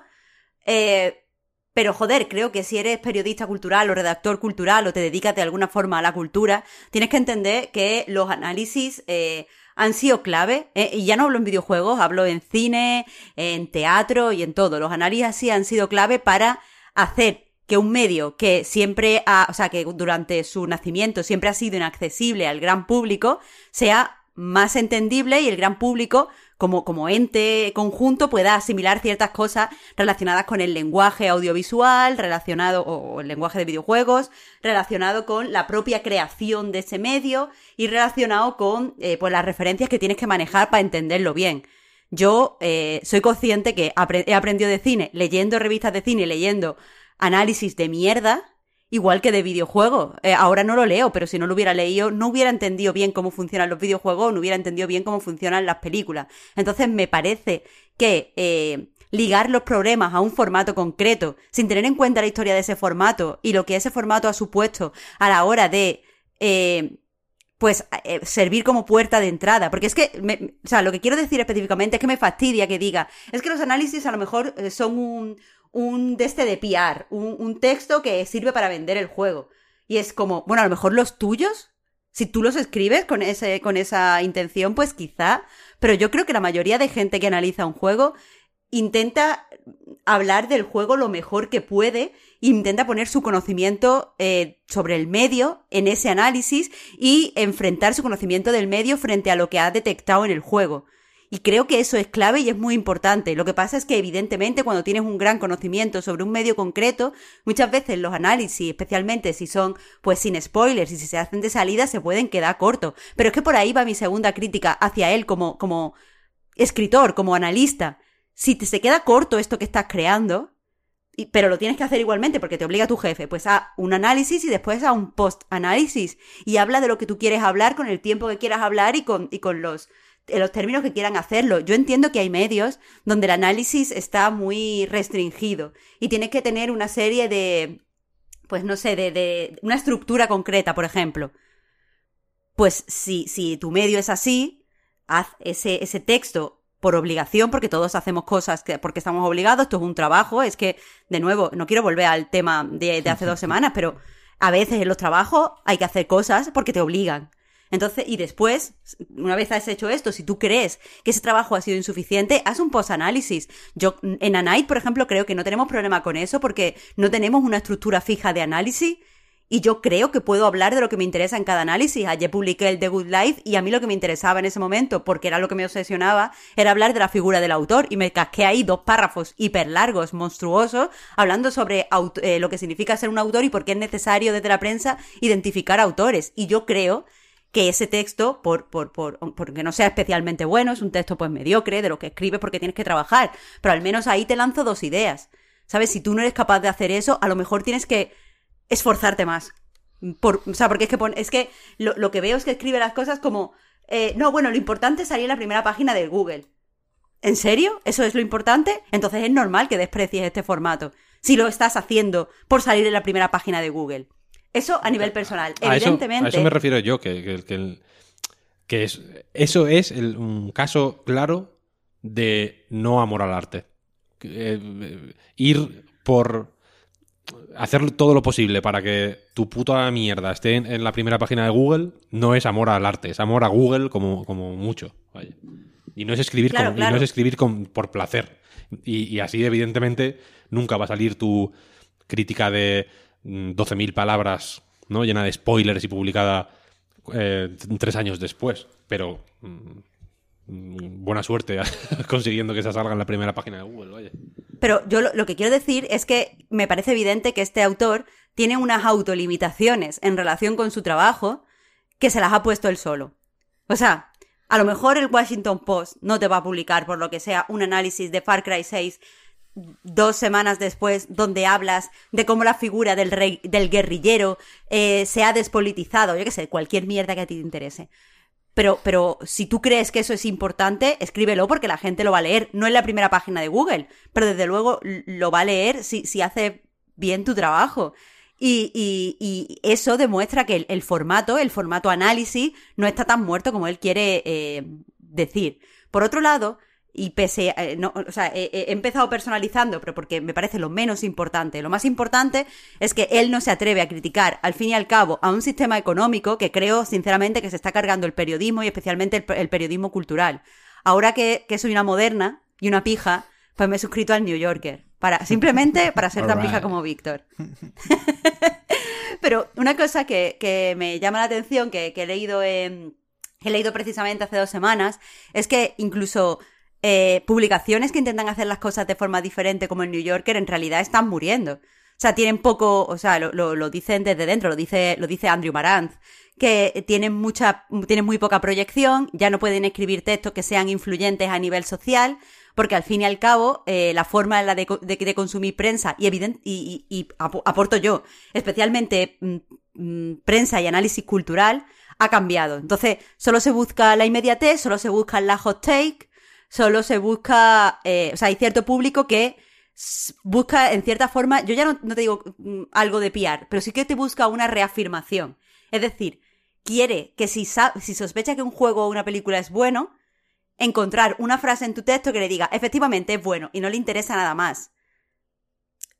Entonces, eh, es verdad que eh, la- las redes sociales, y es verdad que el sistema eh, por el que se clasifica la información en Internet están acabando con el, con el periodismo cultural y no y la solución, por lo que yo veo, tampoco parece ser las revistas en papel, porque las revistas en papel son muy caras para sobrevivir. Entonces creo que deberíamos sentarnos y pensar todos una forma en la, de, en la que poder eh, hacer que el periodismo cultural importe tanto o pueda hacer tantas cosas como hacía antes, porque a nadie se le escapa que, eh, bueno, el- cuando había periodismo en papel de videojuego, el videojuego todavía estaba muy nuevo y todavía no se había... mm, o sea, todavía no había pasado por el proceso de dignificación social. No es que el videojuego no fuera digno, pero hay que pasar un proceso de dignificación, dignificación social.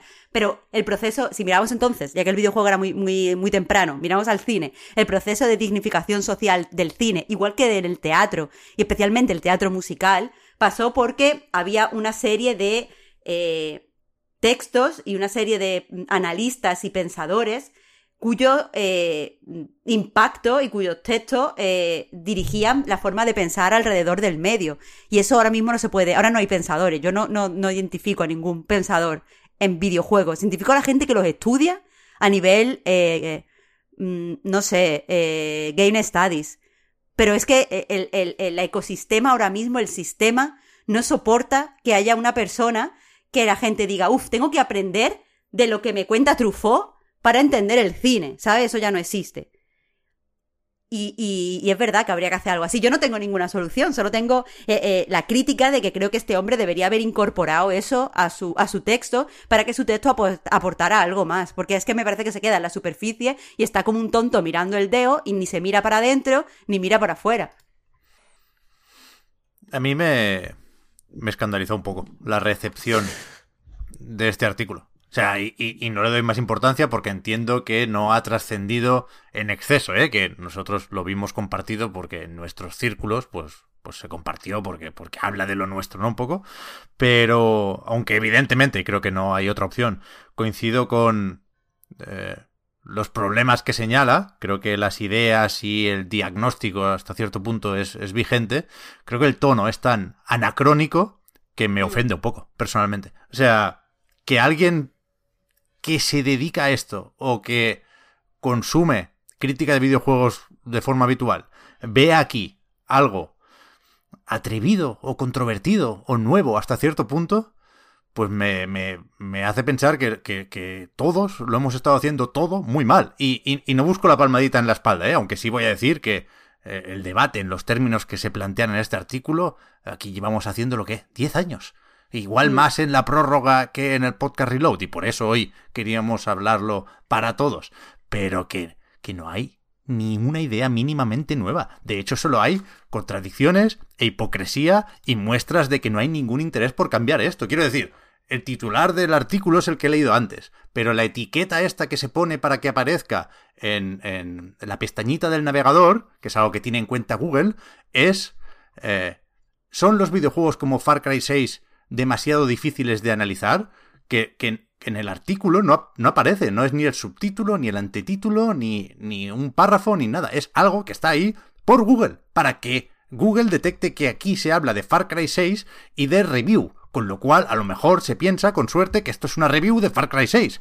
Review, por cierto, que el propio Mijail, que el pobre hombre va a pringar, pero porque le ha tocado, seguro que es una bellísima persona, ¿eh? Pero que en este artículo dice, yo he jugado 26, 25 horas a Far Cry 6 y me he pasado más o menos un tercio de la historia. Y esto le da para hacer un artículo anterior o simultáneo a este artículo de opinión, que es la review in progress. Esto hay, mira que se podría llamar de muchas formas esto de el análisis que todavía no es concluyente, ¿no? Pero no, resulta que es nombre del juego, espacio review, espacio in progress, para eh, que Google esté contento. Entonces, está esta review in progress y después del artículo quejándose de que el sistema está roto, no vayas a pensar tú que está la review de verdad, ¿eh? Hasta aquí, Far Cry 6 en el Washington Post, por supuesto. Y yo entiendo que había que tener un contenido a la hora del embargo. Pero es tramposo que ese contenido sea una review in progress y es tramposo quejarse del sistema cuando después no pones el artículo que tú mismo señalas que es el bueno. Entonces, no me jodas, Mijail. No me jodas y no me jodáis los que habéis aplaudido esto, porque es que no hay nada que aplaudir aquí, de verdad. O sea, está llegando terriblemente tarde a la fiesta. Muy, muy, muy, muy tarde a la muy tarde, Muy tarde. Si te, eh, eh, Estamos debatiendo con, gente, con otra gente, con gente que no está aquí, siquiera. Es un debate con. Es como una, ¿no? no es como una lucha como Pobre hombre, que además, Además, tengo su foto aquí en grande porque me he metido en la ficha del autor para ver si estaba la, el análisis después y no, y parece que me esté mirando y. De verdad, parece una bellísima persona. Pero que que no, tío, que, que, no, de nuevo, no ha valido para nada el, la conversación alrededor de este artículo porque eh, fue como una reunión de vecinos. Es que el otro día tuve una, la primera, la primera del nuevo piso, y fue una pérdida de tiempo. Oh, que mal lo pasé también. Pero que. Que no, que no, que no. Que, que ya sabíamos que hay estos problemas, que constatamos que no hay una voluntad de solucionarlos, a pesar de que intuimos algunas fórmulas que tampoco son mágicas, ¿eh? Entiendo perfectamente la importancia del SEO, entiendo que no todo el mundo quiere, ni puede, ni necesita, ni debe estar en Patreon, y, y nosotros, por supuesto, no hacemos las cosas de una forma impecable. Quiero decir, a, mí y a nosotros nos gustaría tener más análisis a la hora del embargo, pero bueno, si no se llega, pues no se llega y ya será. Y si no se publica un artículo sobre un tema concreto y el análisis ya vendrá, hay formas de hacerlo, quiero decir, y todas esas formas se llevan usando y se llevan contemplando desde hace la tira de tiempo. Y... No sé, en este caso concreto me, parece... Eh, que, fue especialmente torpe el intento de anotarse un tanto. Y si eso, eh, yo aprovecho para hablar de mi libro. Quiero decir, lo que saco yo de aquí otra vez es que, efectivamente, las compañías hacen trampas a la hora de mandar los juegos, ya no solo a la hora de decidir a quién se lo mandan y quién no, ¿eh? No. Que nadie se le ocurra pensar que me estoy quejando porque no nos mandaron Far Cry 6, por ejemplo. Eh, a quien sí se lo mandan, se lo mandan tarde a propósito. Entonces, es por la mierda de siempre. Porque creo que tenemos un problema a la hora de pensar qué debates son vigentes y qué debates están superados. El debate de si los videojuegos son arte, y mira que nos gusta, ¿eh? Tema estrella. Está superadísimo, claro que son arte. Lo sabe todo el mundo, menos la gente que los edita, que no quiere que se hable de ellos como se habla del arte. Y esto es evidente y esto para mí es el problema gordo aquí. Pero bueno, y, evidentemente es lo que me cabrea, ¿eh? Pero... Pero nada, nada, nada. Circulen, no hay nada que ver en este artículo del Washington Post, de verdad os lo digo.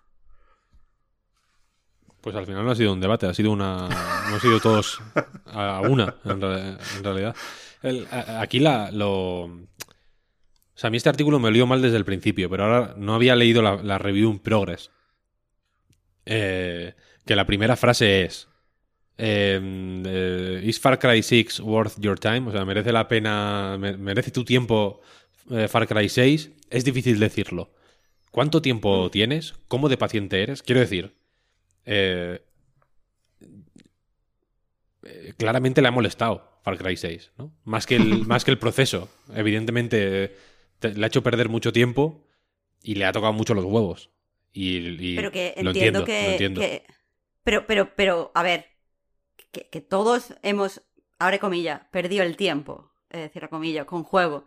Yo no he disfrutado y ahora después lo cuento con The Good Life. Pero es que el problema de este hombre no es el Far Cry. El problema es que está pensando. Joder, es que suena, suena muy mal y, que lo siento, ¿vale? Me sumo a lo de Pep, de que probablemente sea una bellísima persona. Pero es que el problema es que este hombre no entiende bien cuál es su trabajo. Tú no pierdes el tiempo jugando a un mal juego cuando eres, cuando eres analista cultural. Ni viendo una mala película, ni leyendo un mal libro. Es, es parte de tu aprendizaje como profesional. De hecho, joder, no sé de quién es ahora la reflexión, pero hace unos años me quedé muy impresionada porque estaba leyendo la biografía, es que no me acuerdo de quién era, de algún periodista, de algún analista cultural, eh, que decía precisamente que se aprende más. Ah, no, coño, si eso es de Stephen King. Eso es de Stephen King en Mientras escribo. Eh, sabía que era una biografía, pero no, no ponía. Pero Stephen King en Mientras escribo dice precisamente que él aprende más leyendo malos libros que leyendo buenos libros.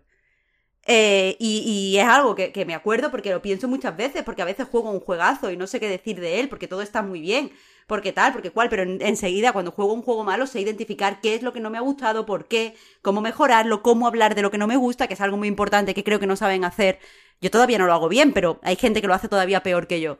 Entonces, eh, no, no, si empiezas, si tú crees que tu trabajo es decir a la gente cómo invertir su tiempo, ahí hay un error. Si tú crees que tú pierdes el tiempo cuando juegas, ahí hay otro error. Si tú piensas que eh, tú puedes, tú puedes hablar de, mm, llamémoslo como quieras, productos culturales o, o, eh, yo que sé, arte o lo que sea, en base a tiempo y dinero invertido, pues es que a lo mejor tú no tienes un buen mindframe para dedicarte a esto. ¿Qué quieres que te diga? A lo mejor tenías un buen mindframe para dedicarte a esto hace 15 años, pero es que creo que ha cambiado lo suficiente el medio y la conexión con el público para no tener que, hablar en esos términos. Nosotros, no sé si, nunca hemos consensuado eso en Anaís, pero no hablamos de dinero en la, casi nunca, ni en las noticias ni en nada.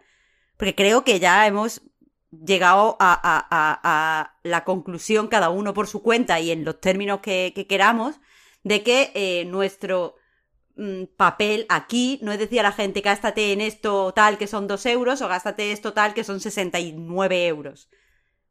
¿Por qué? Porque lo hemos, deducido, igual que hablamos de cuánto dura un juego, pero no hablamos en términos de si te sobran cuatro horas, este es el juego para jugar, porque a nadie le sobran cuatro horas y, el tiempo que sobra no es el tiempo que te dedicas a jugar. No sé si me estoy explicando. Pero que es que, veo un error enorme conceptual ahí en la forma de, de enfrentarte a tu propio trabajo. Y es normal que te irrite, si la forma en la que tú te planteas tu trabajo es esa. Que no voy a defender yo ahora el trabajo, joder, pero si es algo que hay que hacer, lo mejor es hacerlo con el mindframe correcto, porque me recuerda a los médicos de, de, de Twitter, que hay un montón de médicos súper súper mal en Twitter que está como, no vengas a urgencias, quédate en tu casa si tienes un dolorcito, te tomas no sé qué, y es como, pero señor, usted no entiende que la gente que va a urgencias es porque está extremadamente preocupada, que hay gente que se preocupa con poco y hay gente que se preocupa con mucho, pero están en, un momento en el que no quieren estar. A lo mejor hablar en esos términos y decir a la puta gente que no vaya a urgencias es lo peor, porque hay gente tarada como yo, que ahora no va nunca a urgencias porque dice, porque está todo el rato pensando, ¿pensará el médico que estoy haciéndole perder el tiempo? Y entonces he tenido mucho dolor y no he ido a urgencias. Entonces, lo que te quiero decir, cada trabajo tiene que tener un mindframe en donde entendemos cuál es nuestra función y esta persona no tiene el mindframe correcto para ser analista cultural. Pero, joder, pobre Mijail, Marta, yo entiendo lo que dices, pero a mí no me parece mal pues Vaya repaso. seguro. ponerse... No entiende español seguro. Que, que, yo entiendo que quiera ponerse en el papel de jugador y distanciarse un poco de su trabajo para articular un texto que, que al final eh, se va a ir a otros temas rápido, ¿eh? Pero que... Joder, es que no estáis viendo lo que yo estoy viendo. Mira, lo voy a poner en el line. La foto de Mijail a 6.000 píxeles de ancho para que, para que penséis el daño que estáis haciendo a esta persona. Daño no, hombre. Pero que, que cuidado, que, me, que me parece... Es, es gigantesca la foto, ¿has visto, Víctor? Buah. También te digo que tiene el aspecto del 80% de los señores que se dedican a la crítica cultural. Bueno, evidentemente, ese es otro asunto. Pero que, cuidado, a mí me parece bien recordar que este problema existe. O sea, si alguien se ha planteado este debate justo ahora y justo gracias al artículo de Washington Post, entonces ha servido para algo, ¿eh?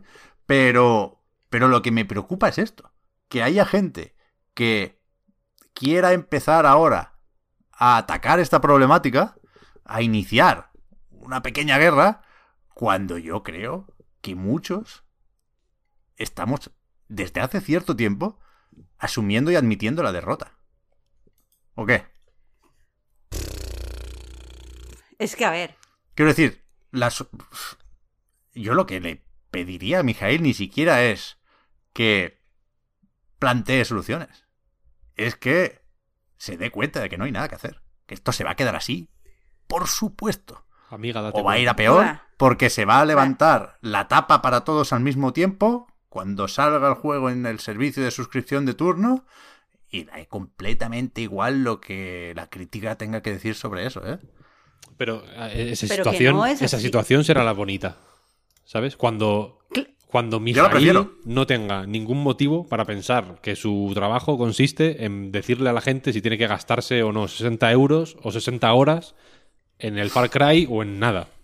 Y su trabajo sea eh, iluminar con la luz que le salga de la punta del nabo, ahí ya no me meto, me da lo mismo, eh, pues una serie de videojuegos y una serie, pues, eh, y, y digamos, eh, no...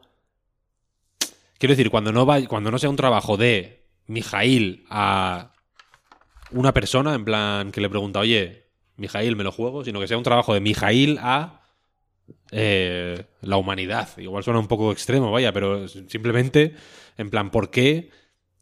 ¿Qué hace que este videojuego... Mm, ¿Cómo existe en el mundo? ¿Sobre qué nos habla? ¿Qué intenta? ¿Qué, cómo, qué hace versus qué intenta? ¿Qué intención tiene su autor? ¿Qué eh, supone para tal, para cual? Pero no si. No si te merece la pena jugarlo o no. A mí, o sea, a mí. Eh, la primera vez que se lo oí, que oí hablar sobre esto creo que fue Alex Pascual en el Nexo, pero la situación de tener todos los juegos a mano, entre comillas, eh, vía suscripción, tiene sus partes malas, pero una de las buenas que decía Alex precisamente era esa, que, que podremos eh, dejar de... Podremos en el sentido de que quizá eh, lo, que, lo que exija Google ya no será que le digamos a la gente si tiene que comprar o no algo, o si tiene que jugarlo o no, porque será una decisión que tomarán quizá de manera más libre, ¿no? Simplemente de Good Life, ¿lo juego o no? Pues como, mira, por lo menos me lo voy a bajar y ya veremos qué hago, ¿sabes? Igual un día, una noche mala, eh, aunque me hayan dicho que, es, que, no mola, pues me pongo y me lo juego y ya está, ¿sabes? O lo, que sea, que es un tipo de consumo más relajado, entiendo. Eh, y, y quizá ahí sí podemos empezar a preocuparnos por otras cosas, vaya. A mí, a mí personalmente, y esto sé que no es una opinión pa- particularmente popular, a mí los embargos me gustan. A mí me gusta trabajar con limitaciones. No me gusta eh, este rollo de... mm, por, por cómo soy yo, ¿eh? Eh, A mí me gusta que me digan, vale, tienes hasta el 27 para... O sea, el 27 a tal hora hay que publicar esto. Y como de otro modo quizá me, lo- me tendría que haber planteado yo ese deadline, hay veces que no lo cumplo, muchas veces no lo cumplo, ¿eh? la mayoría de veces no lo cumplo, de hecho. Me- la mayoría de juegos que juego y termino, no los analizo, para, que, para dejarlo claro, quiero decir.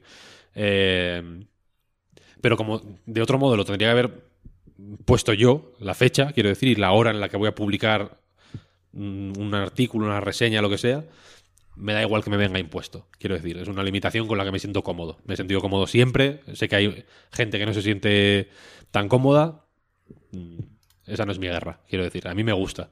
Eh, pero, pero a partir de ahí, tú puedes hacer con esa limitación lo que quieras, evidentemente. Y por eso insistía tanto en lo de Google, porque aquí el malo es Google, claramente, ¿no? Evidentemente, dice, most writers are at the mercy of Google's search engine. Mm, Eso lo dirás tú, Mijail. Quiero decir, eh, no, no estés. O sea, quiero decir, no están los escritores a la- o los críticos a la, a la- a la merced de Google. Está el Washington Post en, to- en todo caso, ¿sabes? Eh, pídele cuentas a tu jefe. Sí, sí, sí. A, a eso me refiero, que, el- que evidentemente el- el- el- las- la torre eh, está, se erige sobre unas bases que están podridas. Lo sé. Pero pide cuentas a quien tengas que pedírselo, y- ¿sabes? Y no a... Porque esto me da casi la, la, la lectura...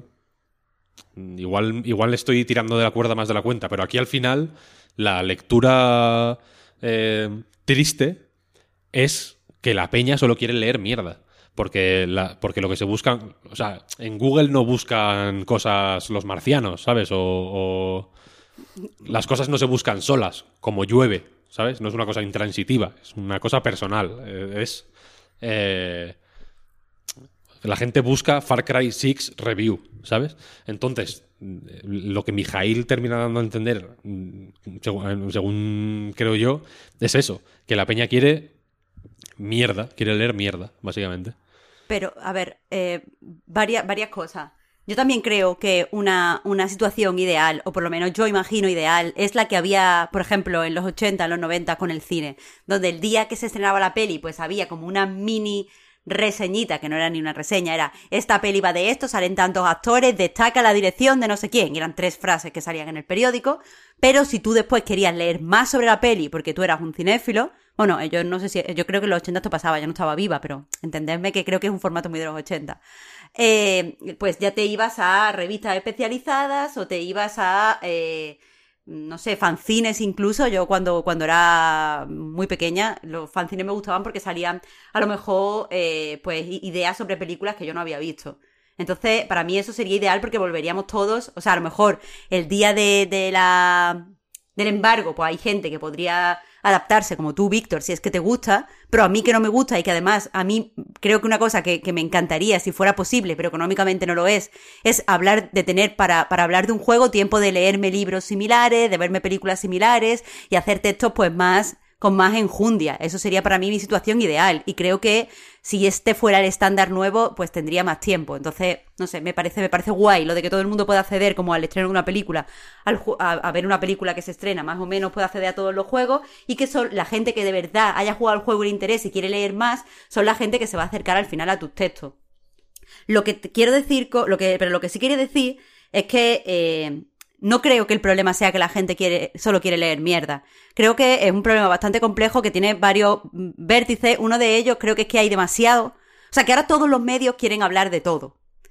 Entonces, eh, y todos los medios quieren tener, o sea, como la publicidad no da tanto dinero, ¿vale? La mayoría de los medios viven de la publicidad. Entonces, eh, lo que tienen que hablar es hablar de todo, todo el tiempo, para que haya un flujo constante y enorme de personas que entren a la página y por lo tanto eso les salga rentable. Eso hace, por ejemplo, cosas que también me parecen perversiones, perversiones en la forma en la que la usamos aquí en A Night, como coger una noticia y en vez de dar todo el contexto de la noticia, es dar solo el titular y así pueden sacar otra noticia a los 10 minutos donde se da el segundo dato. A mí eso me parece muy, muy feo, porque yo prefiero las noticias más largas donde se dé el titular, eh, los subtitulares y todo el contexto y solo tenga que abrir un texto para leer. Pero claro, necesitan financiarse. Yo creo que ahora mismo los medios de comunicación no han encontrado una forma aún de adaptarse a la era digital y adaptarse a que la gente no va a pagar por el contenido y adaptarse a que en realidad, eh, mientras que hace unos años un medio podía sobrevivir y ir bastante bien cuando a lo mejor tenía, mm, yo qué sé, me, lo voy a inventar porque no, no, no lo sé, pero antes con 20.000 lectores a lo mejor es una revista exitosa, pero ahora si te tienes 22.000 visitas es una mierda y es un mojón.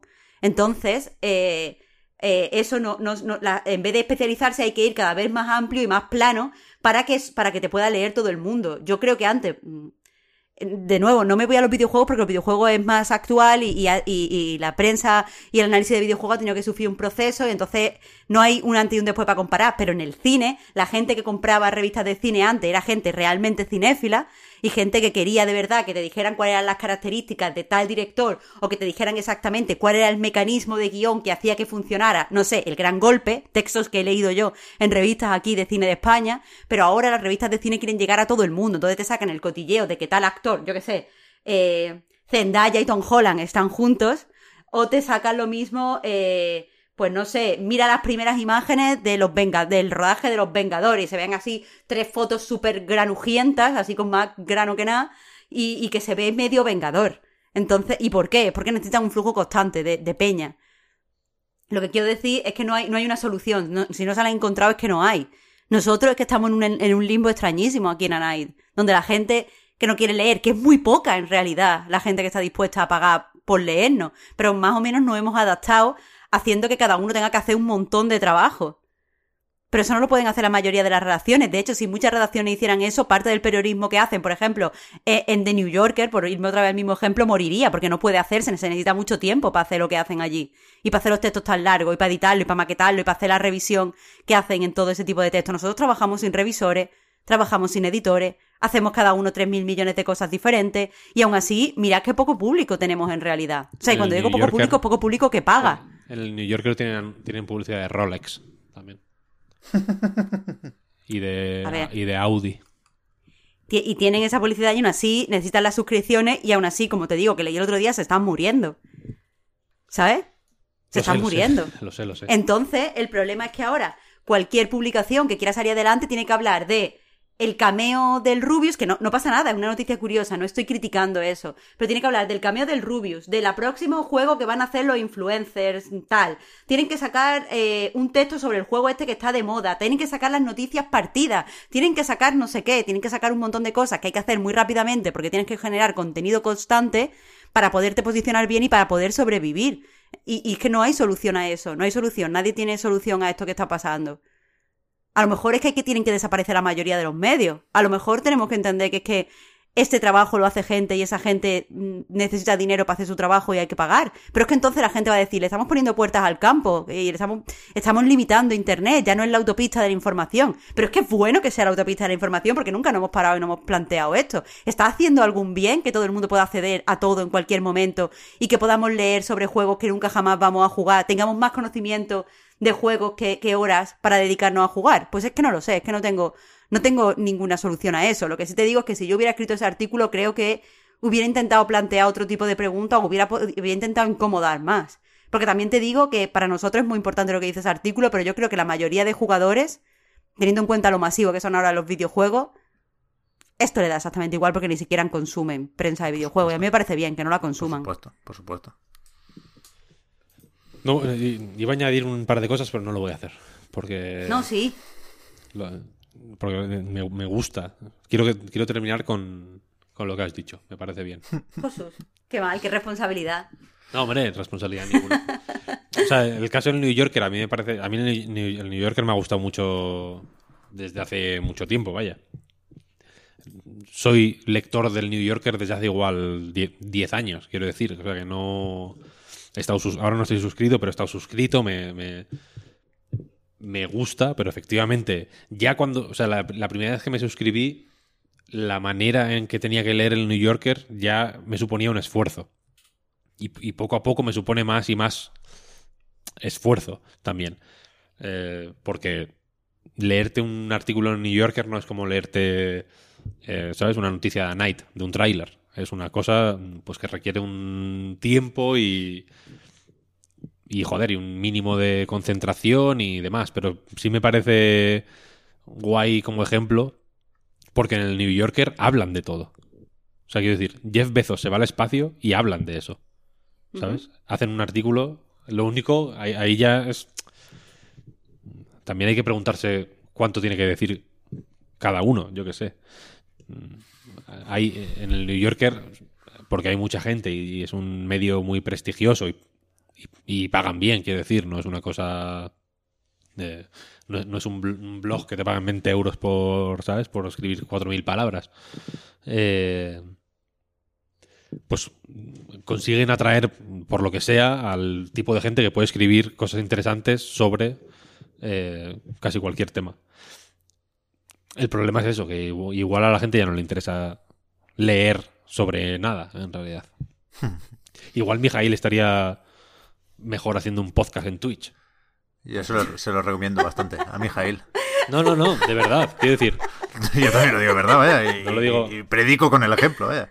no lo digo de tal. me- lo digo un poco con tristeza, evidentemente, pero Desde luego. Mm, igual igual es una forma más efectiva de o sea igual una manera más efectiva de tener ese impacto eh, mm, pues un poco más amplio que tenía quizá la, crítica cultural antes es ese realmente no hacer algo en Twitch. Igual no hay que hacer una reseña eh, normal sabes igual tienes que colar tus ideas, las ideas que crees que deberían o que te gustaría que tuvieran impacto, tienes que colarlas de otra manera, ¿sabes?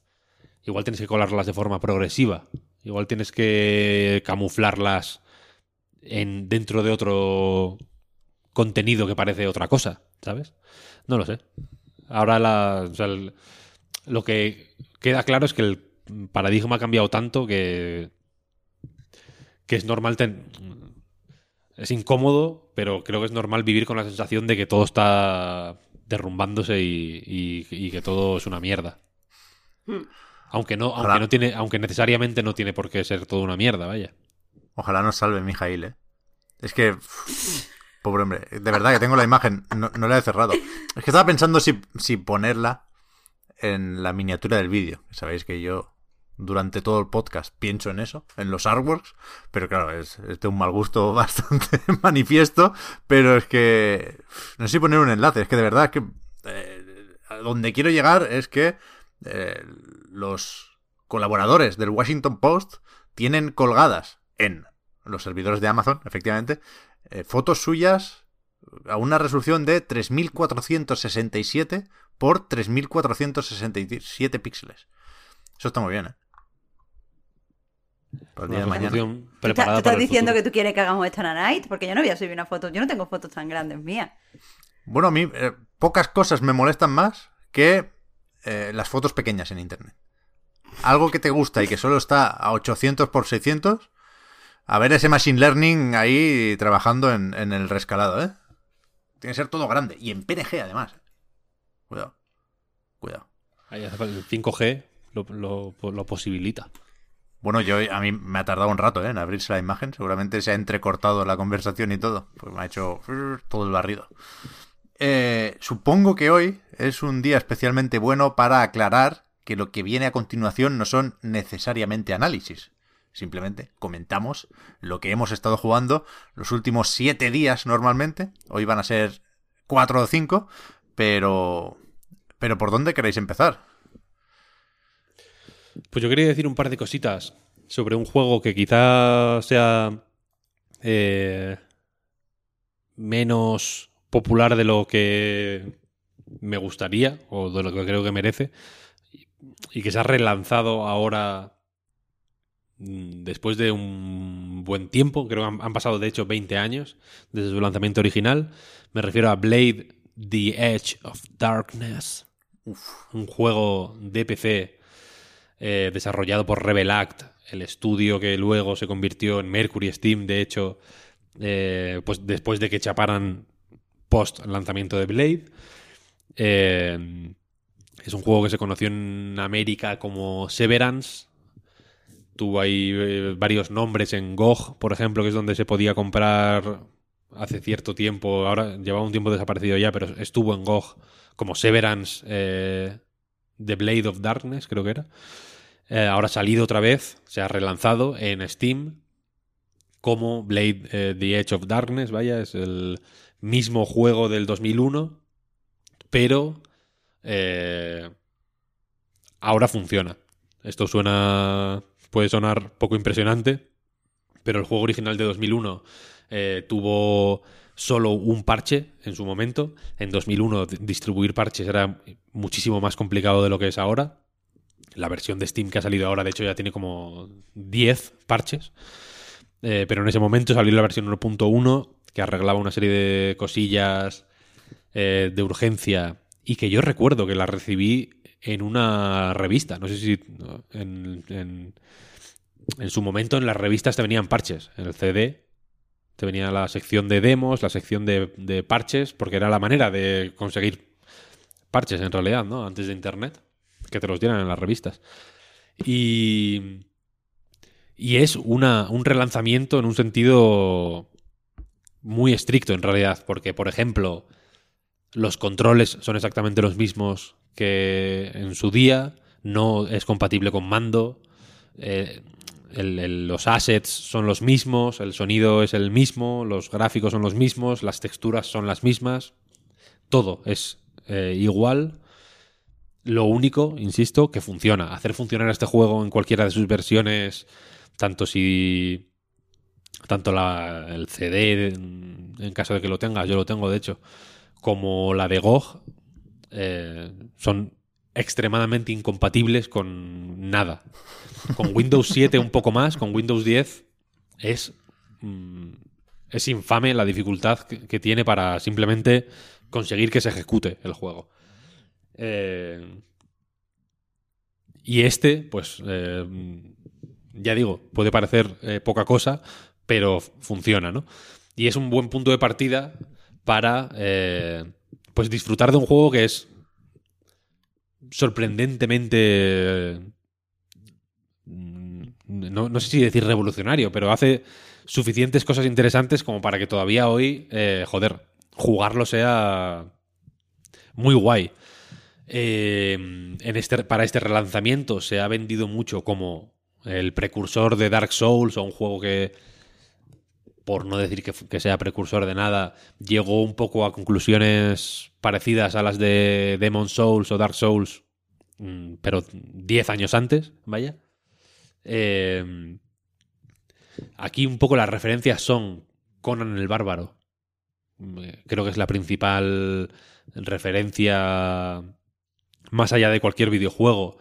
Y, y Zelda, Ocarina of Time. En esa época el Z-targeting de Ocarina of Time era una cosa muy revolucionaria, no era una... eh, era muy goloso para hacer un combate uno a uno o, un cuerpo a cuerpo pues tenso y, de enfrentamientos eh, en los que, en fin, te centrabas en, unas, en un solo enemigo y gi- girabas a su alrededor y demás. Ahora eso lo damos muy por supuesto. Después de Dark Souls lo damos muchísimo más por supuesto, ¿no? Porque todos los juegos tienen el, el momento de centrarte en uno y, y- y ir en círculos a su alrededor, pero hasta hace no tanto no era tan común aquello, ¿no? Y en este, que ya digo es de 2001, eh, está ese tipo de combate. Las armas son lentas y son pesadas y los movimientos te los tienes que te los tienes que pensar muy bien porque entre que empiezas y terminas un único espadazo pasa suficiente tiempo como para que si lo calculas mal pues te puedan eh, dar una hostia por otro lado o te puedan hacer una te puedan acorralar o, en fin o en casi cualquier momento da la sensación aunque no siempre sea así de que todo puede fallar. Eh, creo que es un juego relativamente mm, más o, es un juego más eh, piadoso que Dark Souls no es tan complicado. mm, O, no o a mí esta vez no se me ha hecho tan complicado. Pero, pero tiene una magia muy. Y tiene una manera de trabajar la imagen muy única. Por ejemplo, una de las cosas más eh, tochas del juego, en su día por lo menos, fue el, sistema de iluminación. La luz de ese juego es acojonante, es súper exagerada porque tenía que serlo, supongo, pero también creo que hay algo de intencionalidad ahí, porque se utiliza mucho la luz y la sombra y la oscuridad para crear momentos. En plan, mm, llegas a un pasillo y al fondo hay... eh, el pasillo no está iluminado, pero al fondo hay una puerta que da a otra habitación, o sea, un arco que deja ver otra habitación que sí está iluminada, se ve porque, eh, pues porque la, luz, la luz es distinta, el color es, es diferente y la luz de las antorchas eh, lanza una sombra gigante de un enemigo al que puedes anticipar porque ves su sombra, pero no porque le veas a él. Y este tipo de situaciones son muy comunes en el juego. Hay mucho. La, antorcha se, usa mucho, es un ítem eh, fundamental en realidad, porque hay momentos en los que tienes que usarla para quemar eh, cajas para se- seguir avanzando, por ejemplo. Tienes que eh, saber dónde encenderlas para. Pues para, incluso para il- iluminar eh, tu camino, ¿no? En los momentos más oscuros y demás. Y tiene un diseño de niveles muy. Muy guay, en realidad. Muy. eh, muy eh, coherente y, y muy creíble, quiero decir. Son niveles muy verosímiles en el sentido de que pues al lado de la cocina o cerca de la cocina está el comedor, por ejemplo, y en el comedor hay comida. Y hay y si quieres encontrar armas, es más probable que las encuentres en la armería que en otro sitio, ¿no? Y, que sabes dónde eh, el primer nivel del paladín, por ejemplo, es un castillo y ahí hay una capilla que está en un sitio que dices, joder, tiene sentido que esté aquí, la capilla, ¿no? Está, pensado. Está bien pensado. Eh, en ese mismo nivel hay un. uno de los objetivos es activar dos palancas para bajar un puente elevadizo. Y desde las dos torres donde están las dos palancas, puedes hacer como una visual del terreno para más o menos calcular por dónde tienes que ir para llegar a la otra. Está. Es un diseño de niveles muy guay, muy. eh, muy bien pensado. Muy bien pensado no solo a nivel de, de cómo lo navegas como juego de acción, sino también eh, a nivel artístico, quiero decir. Tiene. eh, Es.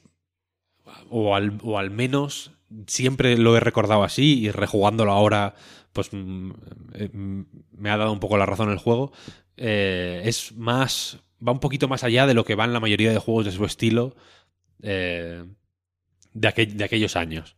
Quiero decir que en esos años pues los juegos eran se permitían ser un poco más abstractos, un poco menos concretos, porque se centraban más en hacer mejor otras cosas, como yo que sé, MDK, pienso en MDK, por ejemplo, ¿no? Es un juego de más o menos esa época de acción en tercera persona también, o incluso en Tomb Raider, que también tiene eh, niveles muy concretos y muy legibles y demás, pero creo que al final se favorece el laberinto por encima de cualquier otra cosa. No, no tanto la. Hay, algo de la coherencia que hay en Blade, pero creo que en Blade es más eh, explícita y está más desarrollada y, y llevada un paso más allá.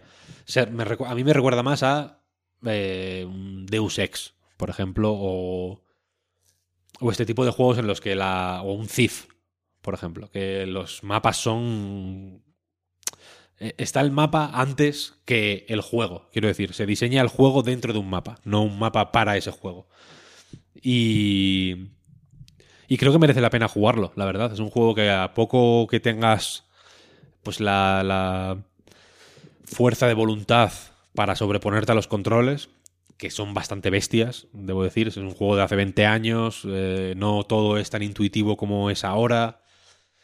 Las. eh, las teclas te la- está bien mirártelas varias veces para ver lo que hace cada una porque no tienen los lugares comunes que tienen ahora eh, la mayoría de juegos el sistema de cambiar de arma y de escudo y tal y cual, mm, pues es, es como quisieron que fuera y no como se y no como se hacía en ese momento, porque no se hacía de ninguna forma, quiero decir. ¿Qué ibas a decir, Pep? Perdona. No, iba a preguntar si se puede jugar con mando. No, no, no, no. Vale, vale. Es, que yo. Tal cual el mismo juego. Vale, vale, vale. Me lo temía, ¿eh? Que a mí me maravilló Blade en su momento, pero era de esos que no jugué. No sé si lo acabé teniendo, imagino que sí. Pero lo jugaba en casa de otros, ¿no? De amigos con ordenadores más preparados. Pero sí, sí, todo lo que has dicho, lo de las antorchas, lo de el comedor, recuerdo pegar a los malos con una pata de jamón o con un taburete. Y eran cosas que, que tenían una importancia y un peso brutal al descubrir el juego, pero que después no, no se quedaban en la anécdota. Yo tengo, joder, muy, muy, muy buenos recuerdos de este juego y desde entonces no he vuelto, ¿eh? Parte por falta de tiempo, en parte por estas incompatibilidades que comentabas.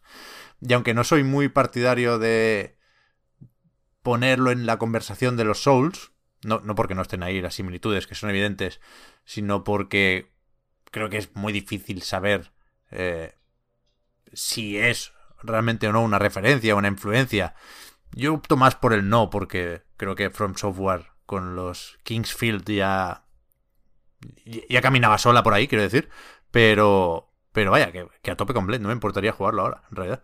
¿Tú has jugado, Víctor, puestos a hacer esta arqueología de los Souls? ¿Tú has jugado a los Kingsfield? Jugué al 2. Mm, hace no mucho, de hecho. Este año, a principios de este año. Eso es, eso es duro, ¿no? Es duro de cojones. Quiero.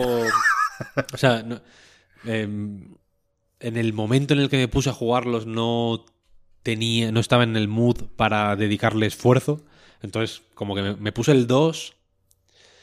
Mm, porque. no lo sé. No sé exactamente por qué. No me acuerdo.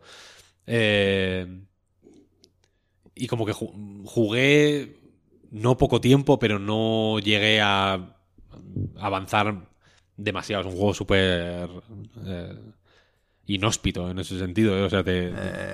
es el tipo de juego que, le suda la polla que pierdas horas porque no has guardado, cosas así, ¿no? Y no me pilló en el momento, pero es, es una de las asignaturas que tengo pendientes, la verdad. Yo aquí tampoco veo la. O sea, entiendo que la, es apetecible hacer la conexión con los Souls y pensado de cierta manera, eh, a, mí no me parece mal, ¿no? En plan...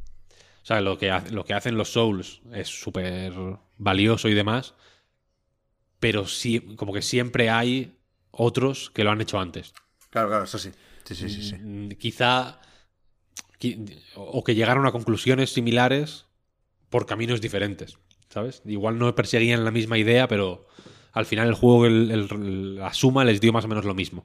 ¿Sabes? No sumaron lo mismo, pero el resultado fue suficientemente similar como para que.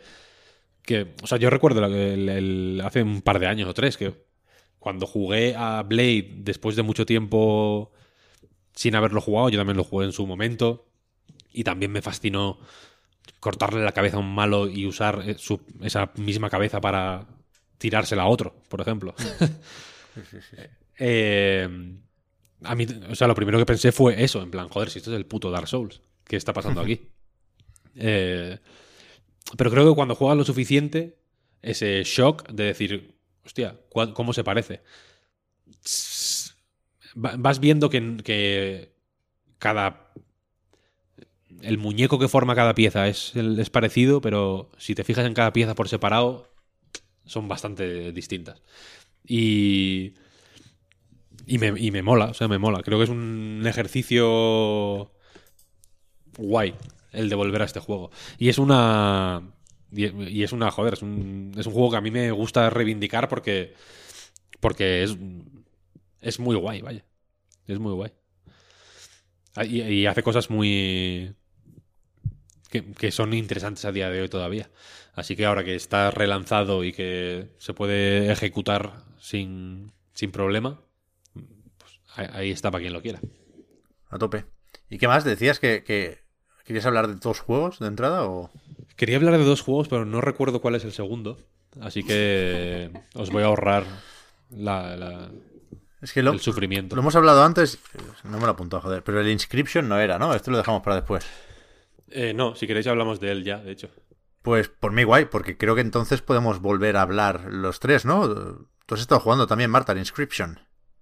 Claro, claro, no lo he terminado, pero, pero bueno, voy por el tercer jefe.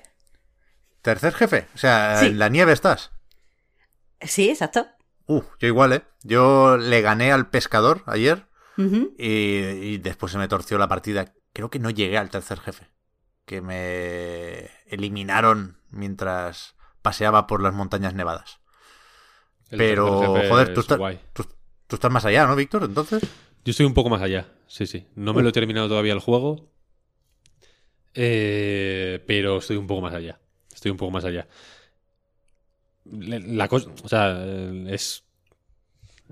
Quiero, quiero que hable Marta, pero es que me pasó una cosa muy heavy con este juego. Yo lo empecé ayer por la tarde. Y... Y quería probarlo simplemente pues para que cuando hablara Marta, eh, pues pod- poder decirle, ah, sí, esto, que este detalle guay. Pensaba jugar media hora, simplemente para tener eh, la demo, ¿no? la, la ver- sí, la experiencia de haber visto un vídeo de YouTube y poquito más. Para poder hablar con, mm, un- con, eh, con lo mínimo posible de propiedad que, que, que- que exigiera la conversación. Y me, y, y me puse a jugar, me puse a jugar, me puse a jugar, me puse a jugar y, no- y, el, y me. Es que no, no- O sea, hacía muchísimo tiempo que no me agarraba un juego por la pechera de, de una forma tan salvaje. Y es, y es increíble, increíble. Buenísimo este juego. Y, la- y el tercer jefe, donde estáis, es un momento bastante crucial. Os aviso. Así que voy, voy a tener que morderme la lengua un poco. Pero, pero es difícil el jefe, o sea, eh, o, yo estoy jugando muy mal Es o, complicado. o- Es complicado. o es, es jodido, es jodido. Pero bueno, sea como sea, eh, no sé qué es exactamente, Víctor, lo que, lo que te enganchó, como dices, pero yo por ahora lo que creo que este juego hace de forma magistral es la verdadera ambientación tenebrosa que tiene y cómo todo está puesto al servicio de, de esta ambientación, ¿sabes? De, de tenerte todo el tiempo un poco eh, inquieto, un poco aterrorizado, un poco en la sensación de que sabes lo suficiente como para poder disfrutar, pero no sabes lo suficiente como para, para comprenderlo todo y no tener ningún tipo de, tensión. No sé si coincide. Sí, sí, sí. El... Por, por- vamos a poner un poco en contexto. Es Inscription, es el juego nuevo de Daniel Mullins. Mullins. se llama, eso es. El de Pony Island y The Hex. Eh, y, es, y es, en principio, un juego de cartas en el que pues básicamente te enfrentas a una, una presencia, una criatura, algo que no sabes exactamente lo que es, que pues que te planta un, plano delante, básicamente, y y tienes que ir superando fases como en una especie de Slade Spire eh, Lite, por decirlo de alguna forma. El juego de cartas tiene es un juego de cartas en toda regla, con sus normas, con su diseño específico. A mí me parece muy inteligente, ¿no? Porque es un juego de cartas eh, como de. que representa un poco la cadena alimenticia, en el que algunas cartas.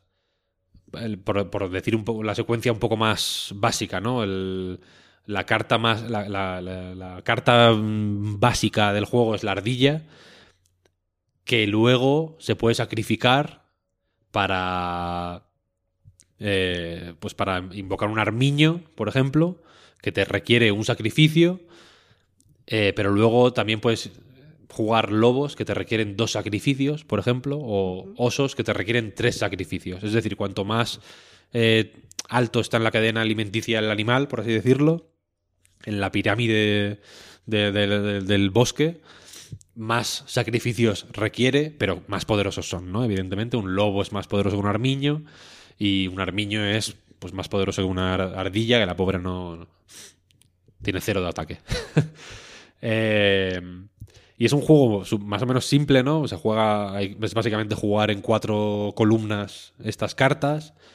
Las reglas son muy sencillas, te las explican muy rápido, te las van eh, soltando a medida que vas jugando partidas y partidas y partidas eh, de una forma muy ágil.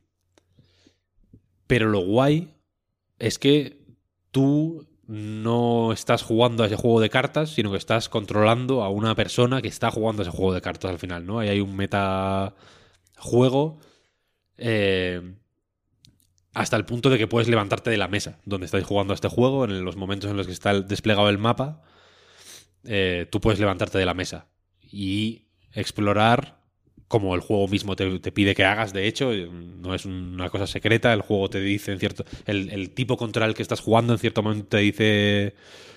eh, el candelabro, ¿no? Creo que te dice que, te- que es lo, que es lo que te pide que le acerques. Que te levantes de la mesa y que vayas a por el candelabro que está al lado de no sé dónde.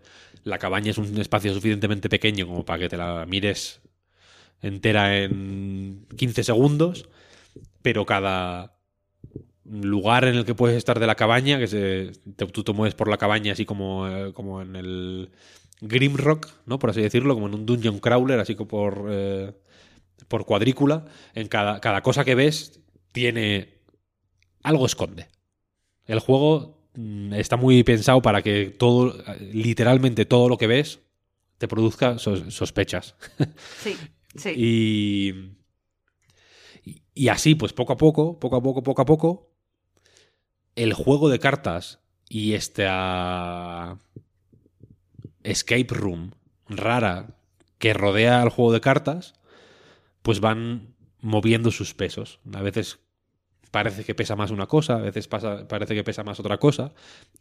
Y a partir de cierto momento, básicamente el, el juego explota y, y ya no sabes ni qué tiene más peso, ni qué no, ni dónde estás, ni, ni, ni qué está pasando, ni qué estás haciendo. Eh, muy loco, muy loco. Es un juego eh, muy bestia, muy bestia. Pero a mí lo que me preocupa, Víctor, es cuando explota, y entiendo que va de otra cosa, como decías, te puede llegar a molestar si te estaba gustando el juego de cartas. A ver, es un problema que ha tenido. Eh, ¿Sí? él en general, sí. Si os metéis en, en los foros de Steam, por ejemplo, eh, veréis que no todo el mundo está igual de contento. Vale. Porque, el- porque la- lo que hace es muy radical. Es que a mí me da miedo, ¿eh? Y, y- y no voy a decirlo por si alguien no lo ha visto, pero en los vídeos promocionales, en el último tráiler que vi yo, creo que se daba a entender esto. Y bueno, no sé si en ese momento se estaba rompiendo la cuarta pared de otra forma, pero... Pero a mí es que me gusta mucho lo que hay dentro del juego. Y...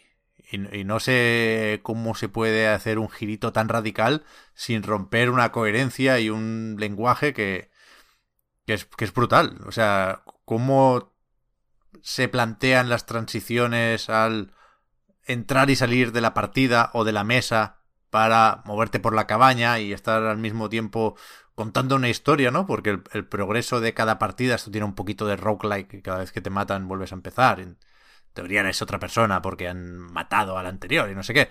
Pero te, te van contando una historia, un viaje, ¿no? Por, por las distintas casillas y los distintos enfrentamientos y las distintas bonificaciones. Y, y cómo se cuenta esto, cómo la persona que está en la cabaña es distintos personajes a medida que va contando la historia, va jugando con las máscaras, te pide esto, hay un punto de escape room de encontrar secretos, esos secretos suelen ser cartas que utilizas en el combate. Joder, es que me, me, me parece brutal. O sea, me parece un juego tan coherente y, y creo que el, el, gran valor de lo que yo he visto hasta ahora está tan ahí que me sorprende mucho que, que, que lo quieran romper. Pero vaya, Pero, a me, ver. me, me intriga, me intriga. Yo sé lo que es el girito porque me lo ha dicho Víctor. Porque a mí Hostia. me encantan los spoilers. y se lo he pedido. Pero también tenemos que tener en cuenta, y esto, esto, como no sé cómo, cómo se percibe como el jugador, no lo estoy diciendo directamente de Inscription, sino en general, que al fin y al cabo Daniel Mullin siempre quiere hablar de lo que hacemos cuando estamos jugando Eso sí. y el universo en el que te sumergen los videojuegos, que no es del todo real, pero es real porque tú estás jugando. Claro, pero a eso voy. No, no, no, no me importa sacrificar Pony Island y sí me importa sacrificar Inscription. ¿Sabes? O, o lo Ya. que enseñan de entrada estos dos juegos. Ya, ya, pero lo que te quiero decir es que eh, no sé si mantendrá la coherencia con respecto a cómo empieza el juego, pero al menos sí que va a mantener la coherencia con respecto a lo que hace Mullins, porque de Hex también tiene un girito así, no es solo el Murder Mystery con el que empieza, ¿sabes? Ya, No he jugado a The Hex, Eh, a mí me parece mejor que Pony Island. pero dicen que está guay. A mí es que, claro, la cosa es esa, que Pony Island a mí no me gusta particularmente. Le veo un valor, pero no es un juego que que me apasionara para nada. También igual llegué un poco tarde, porque ya yo creo que cuando jugué a Pony Island ya había visto hasta vídeos sobre Pony Island. Igual el orden eh, de los factores alteró el resultado aquí, ¿eh? Pero este lo veo infinitamente más sólido. Porque eh, ya digo, en cierto momento da la sensación de que, el- de que lo importante es el roguelike. Pero es que el ritmo al que ocurre todo en el juego, me- me- o, o en mi partida al menos, ha ido todo tan como tenía que ir que, que casi, casi no parece un roguelike. ¿Sabes lo que quiero decir? Si me dijeran, no, no, no, es que nada de lo que has hecho es aleatorio. Tú, tú creías que era aleatorio, pero nada es aleatorio. Todo estaba absolutamente guionizado. Me lo creería, porque ha ido todo perfecto. Ha ido todo a pedir de boca. Ha sido eh, increíble. Cada. El, el juego es que en la carta del armiño, por ejemplo, habla. ¿no? Te dice cosas. Eh, el resto de cartas no, ¿no? Son cartas normales. Pero el armiño de pronto te dice cosas. Y como que te va dando. Te va, te va, te va soltando mierdas que tú dices que. pero, what the hell. Y. Cada vez que el armiño hablaba, era, el, era perfecto. Pues justo estaba. eh, estaba entrando en mi cabeza la, la duda de. Joder, esto hacia dónde quiere ir. Y de pronto el armiño la interceptaba y decía, hostia, y si intentamos tal, y es como, wow, perfecto. Y todo, todo, todo, todo, todo lo... el- cómo, también cómo se eh, trenzan el- todas las partes del juego. Quiero decir, eh, una de las eh, una mecánica muy guay de, la- de las cartas, del juego de cartas, es que eh, no hay puntos de vida, sino que hay una balanza. Creo que son cinco Sí. puntos para cada lado. Si haces o seis, no sé cuántos son, los que sean, ¿no? Eso es indiferente, pero el objetivo no es vaciar la barra de vida del enemigo, sino que la balanza se decline hacia su lado. Eh, y esto se hace eh, colocando dientes, básicamente, unos dientes de oro. Eh, si, si en un ataque haces... que- es que no, sé- no sé si son cinco puntos, la verdad, no- ni me he parado a pensarlo, pero pongamos que son cinco. Si, si haces cuatro de daño, la balanza se mueve cuatro muescas hacia el lado del rival, y si en el siguiente turno haces cinco, por ejemplo, o otros cuatro, la balanza se mueve un punto hacia el lado del rival y el resto de daño que has hecho extra no se pierde, sino que se convierte en dientes que luego puedes usar para comprar objetos. Y una cosa que mola mucho es que si te levantas de la mesa y vas a una calavera que hay en un decorativa en cierto lado, le puedes sacar los dientes Sí. y son, y son monedas que puedes usar luego en, en la partida que está ocurriendo en la mesa. Y no solo eso, sino que uno de los objetos que puedes utilizar, en el- hay objetos mm, como las pociones del Slade Spire, por así Sí, decirlo, ¿no? Objetos eso, ¿no? consumibles, eso, que puedes utilizar una vez nada más. Y hay un objeto que te permite eh, lanzar, o sea, mover la muesca un lado hacia su. O sea, mover la balanza una muesca hacia el lado del rival. Y, y- y son unas, eh, unos alicates que cuando los usas, básicamente te sacas un diente y lo colocas en la. en la. En la balanza, ¿no? Es un momento de. ahí medio asqueroso que la pantalla se pone roja y te quitas el diente y, el, y creo que incluso el rival te dice en plan, joder, nadie ha tenido, poca gente ha tenido el valor de hacer eso, tal, no sé, no sé cuál. Eh, y todo, todo, todo es, increíble. Y la, y la cuestión es que cuando eh, llega el momento en el que O sea, pa- pa- para mí fue muy natural el momento en el que ya me estaba empezando a rayar de decir, joder, esto es. mm, me está empezando a dar por culo que la historia mm, no avance más. Cuando ya tenía ansiedad de saber qué estaba pasando porque había muchas cosas en movimiento, ¿sabes? Mucho, eh, muchos engranajes moviéndose, pero no sabía qué estaban queriendo mover. Me empezó a entrar como impaciencia, ¿no? De, de- de- de decir, joder, ¿qué cojones será esto? Y, la impaci- y esa impaciencia empezaba a llevarse mal con la posibilidad de atascarme. ¿Sabes? De decir, joder, voy a tener que estar tres horas contra el puto tercer, jefe, ¿no? Voy a tener que hacer 10 runs, ¿sabes? Y, y ya estaba como incómodo, porque estaba pensando, no quiero eh, que pase eso. Tengo miedo, ahí en ese momento sentí miedo de que mi partida, por mi incompetencia, fuera eh, a perder ritmo. Pero es que el juego está, el juego de cartas está, diseñado para, para que llegues de forma intuitiva a soluciones y a, y a mazos tan desproporcionados y tan OP que pues que, que el, que el avance esté casi garantizado. Tiene una mecánica que me parece preciosa, que es la carta de la muerte esta, Sí. que es que cuando mueres te, el- tu captor te permite hacer una carta de la muerte. Quiere tener un recuerdo de ti y hace una carta de la muerte. Entonces con tu mano, pues eh, coges una carta de... eh, tienes que elegir entre tres cartas para elegir el coste de la carta. Luego otra para entre otras tres para elegir el poder y la vida de la carta y luego entre otras tres para elegir el como la, el sello que es como la habilidad especial no en plan pues algunas cartas atacan en diagonal otras cartas eh, cuando atacan luego se mueven hacia la derecha un espacio otras cartas eh, pues se mueven hacia un espacio vacío donde va a atacar el enemigo para bloquear los ataques por ejemplo ¿no? Eh, y esa carta. o sea. Tiene pocos mecanismos para. Ese sistema, digamos, de diseño de cartas, tiene pocos mecanismos para evitar que el resultado sea una puta barbaridad.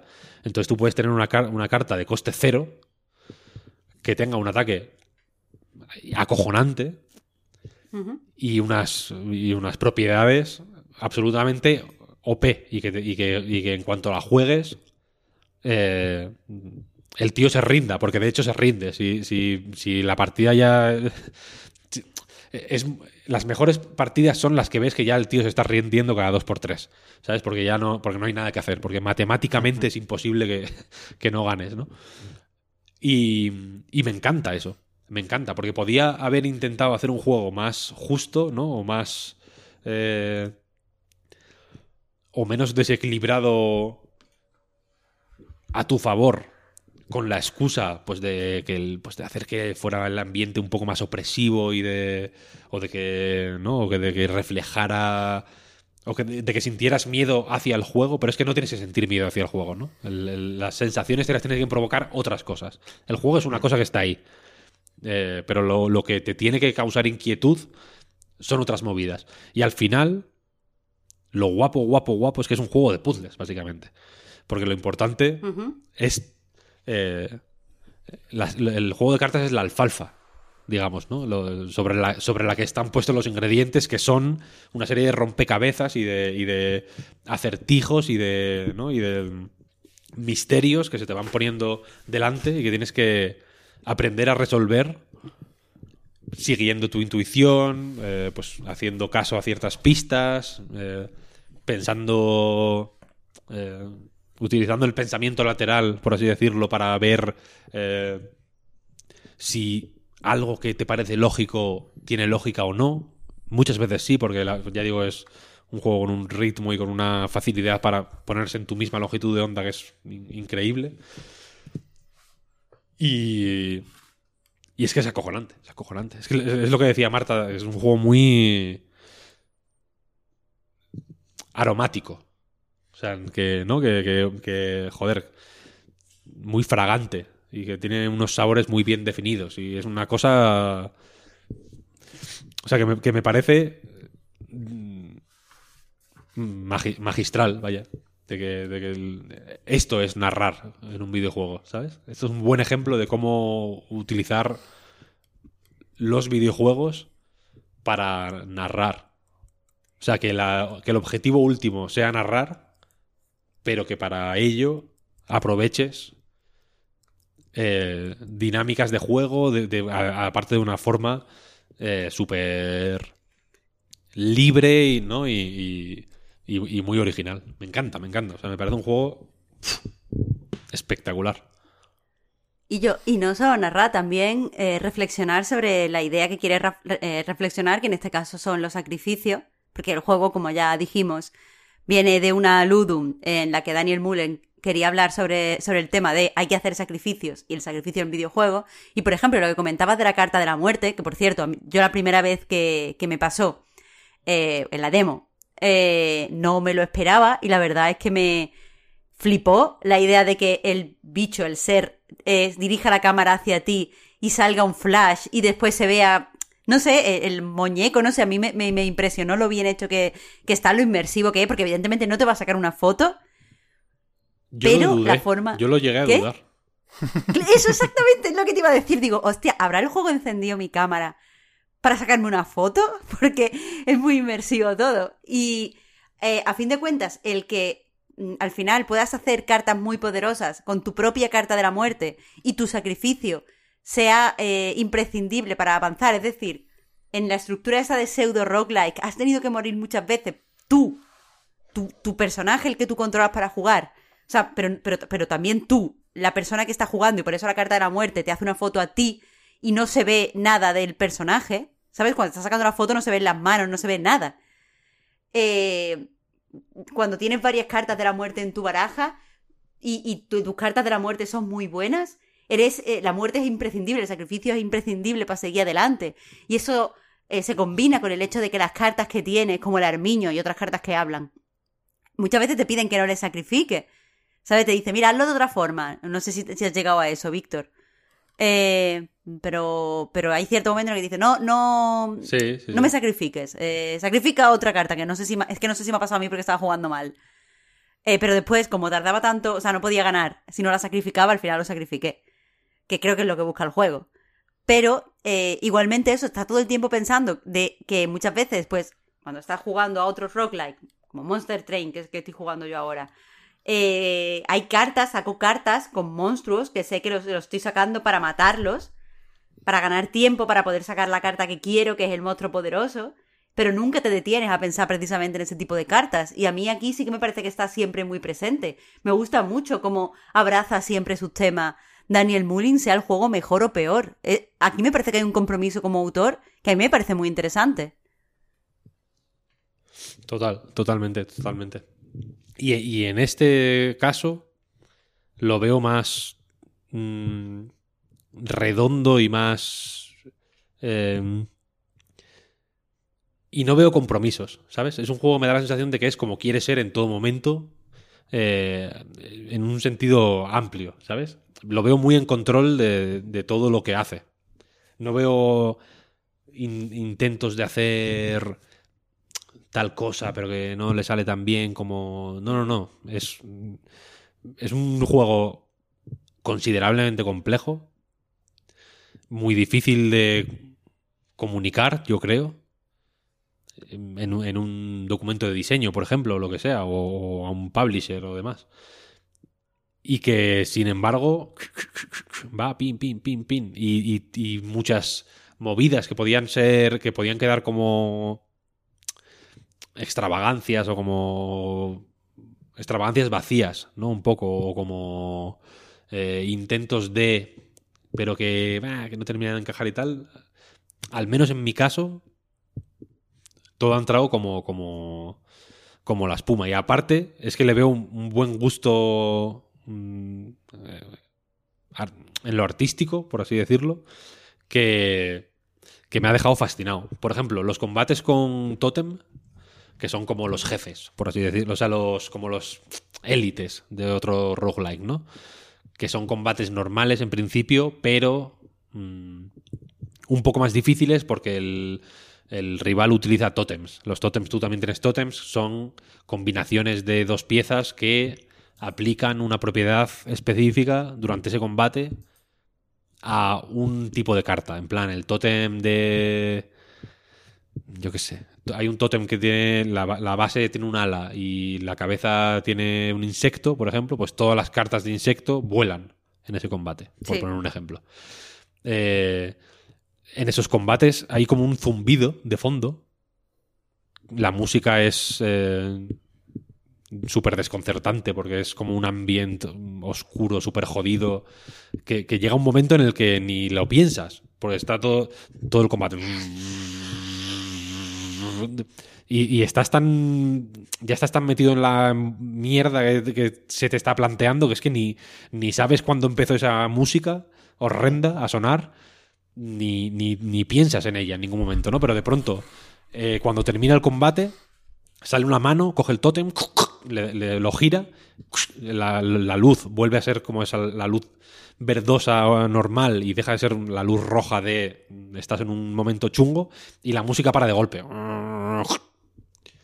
Y, y, eh, el, el- la liberación que sientes, aunque no hubieras pensado en ningún momento lo que estaba pasando, es eh, se, se potencia de una forma tan guapa y tan hábil y, y tan molona. Quiero decir, tiene algo de, de- cool, simplemente, de, que, de, que, de que mola mucho, de que de, esteta, ¿sabes lo que quiero decir?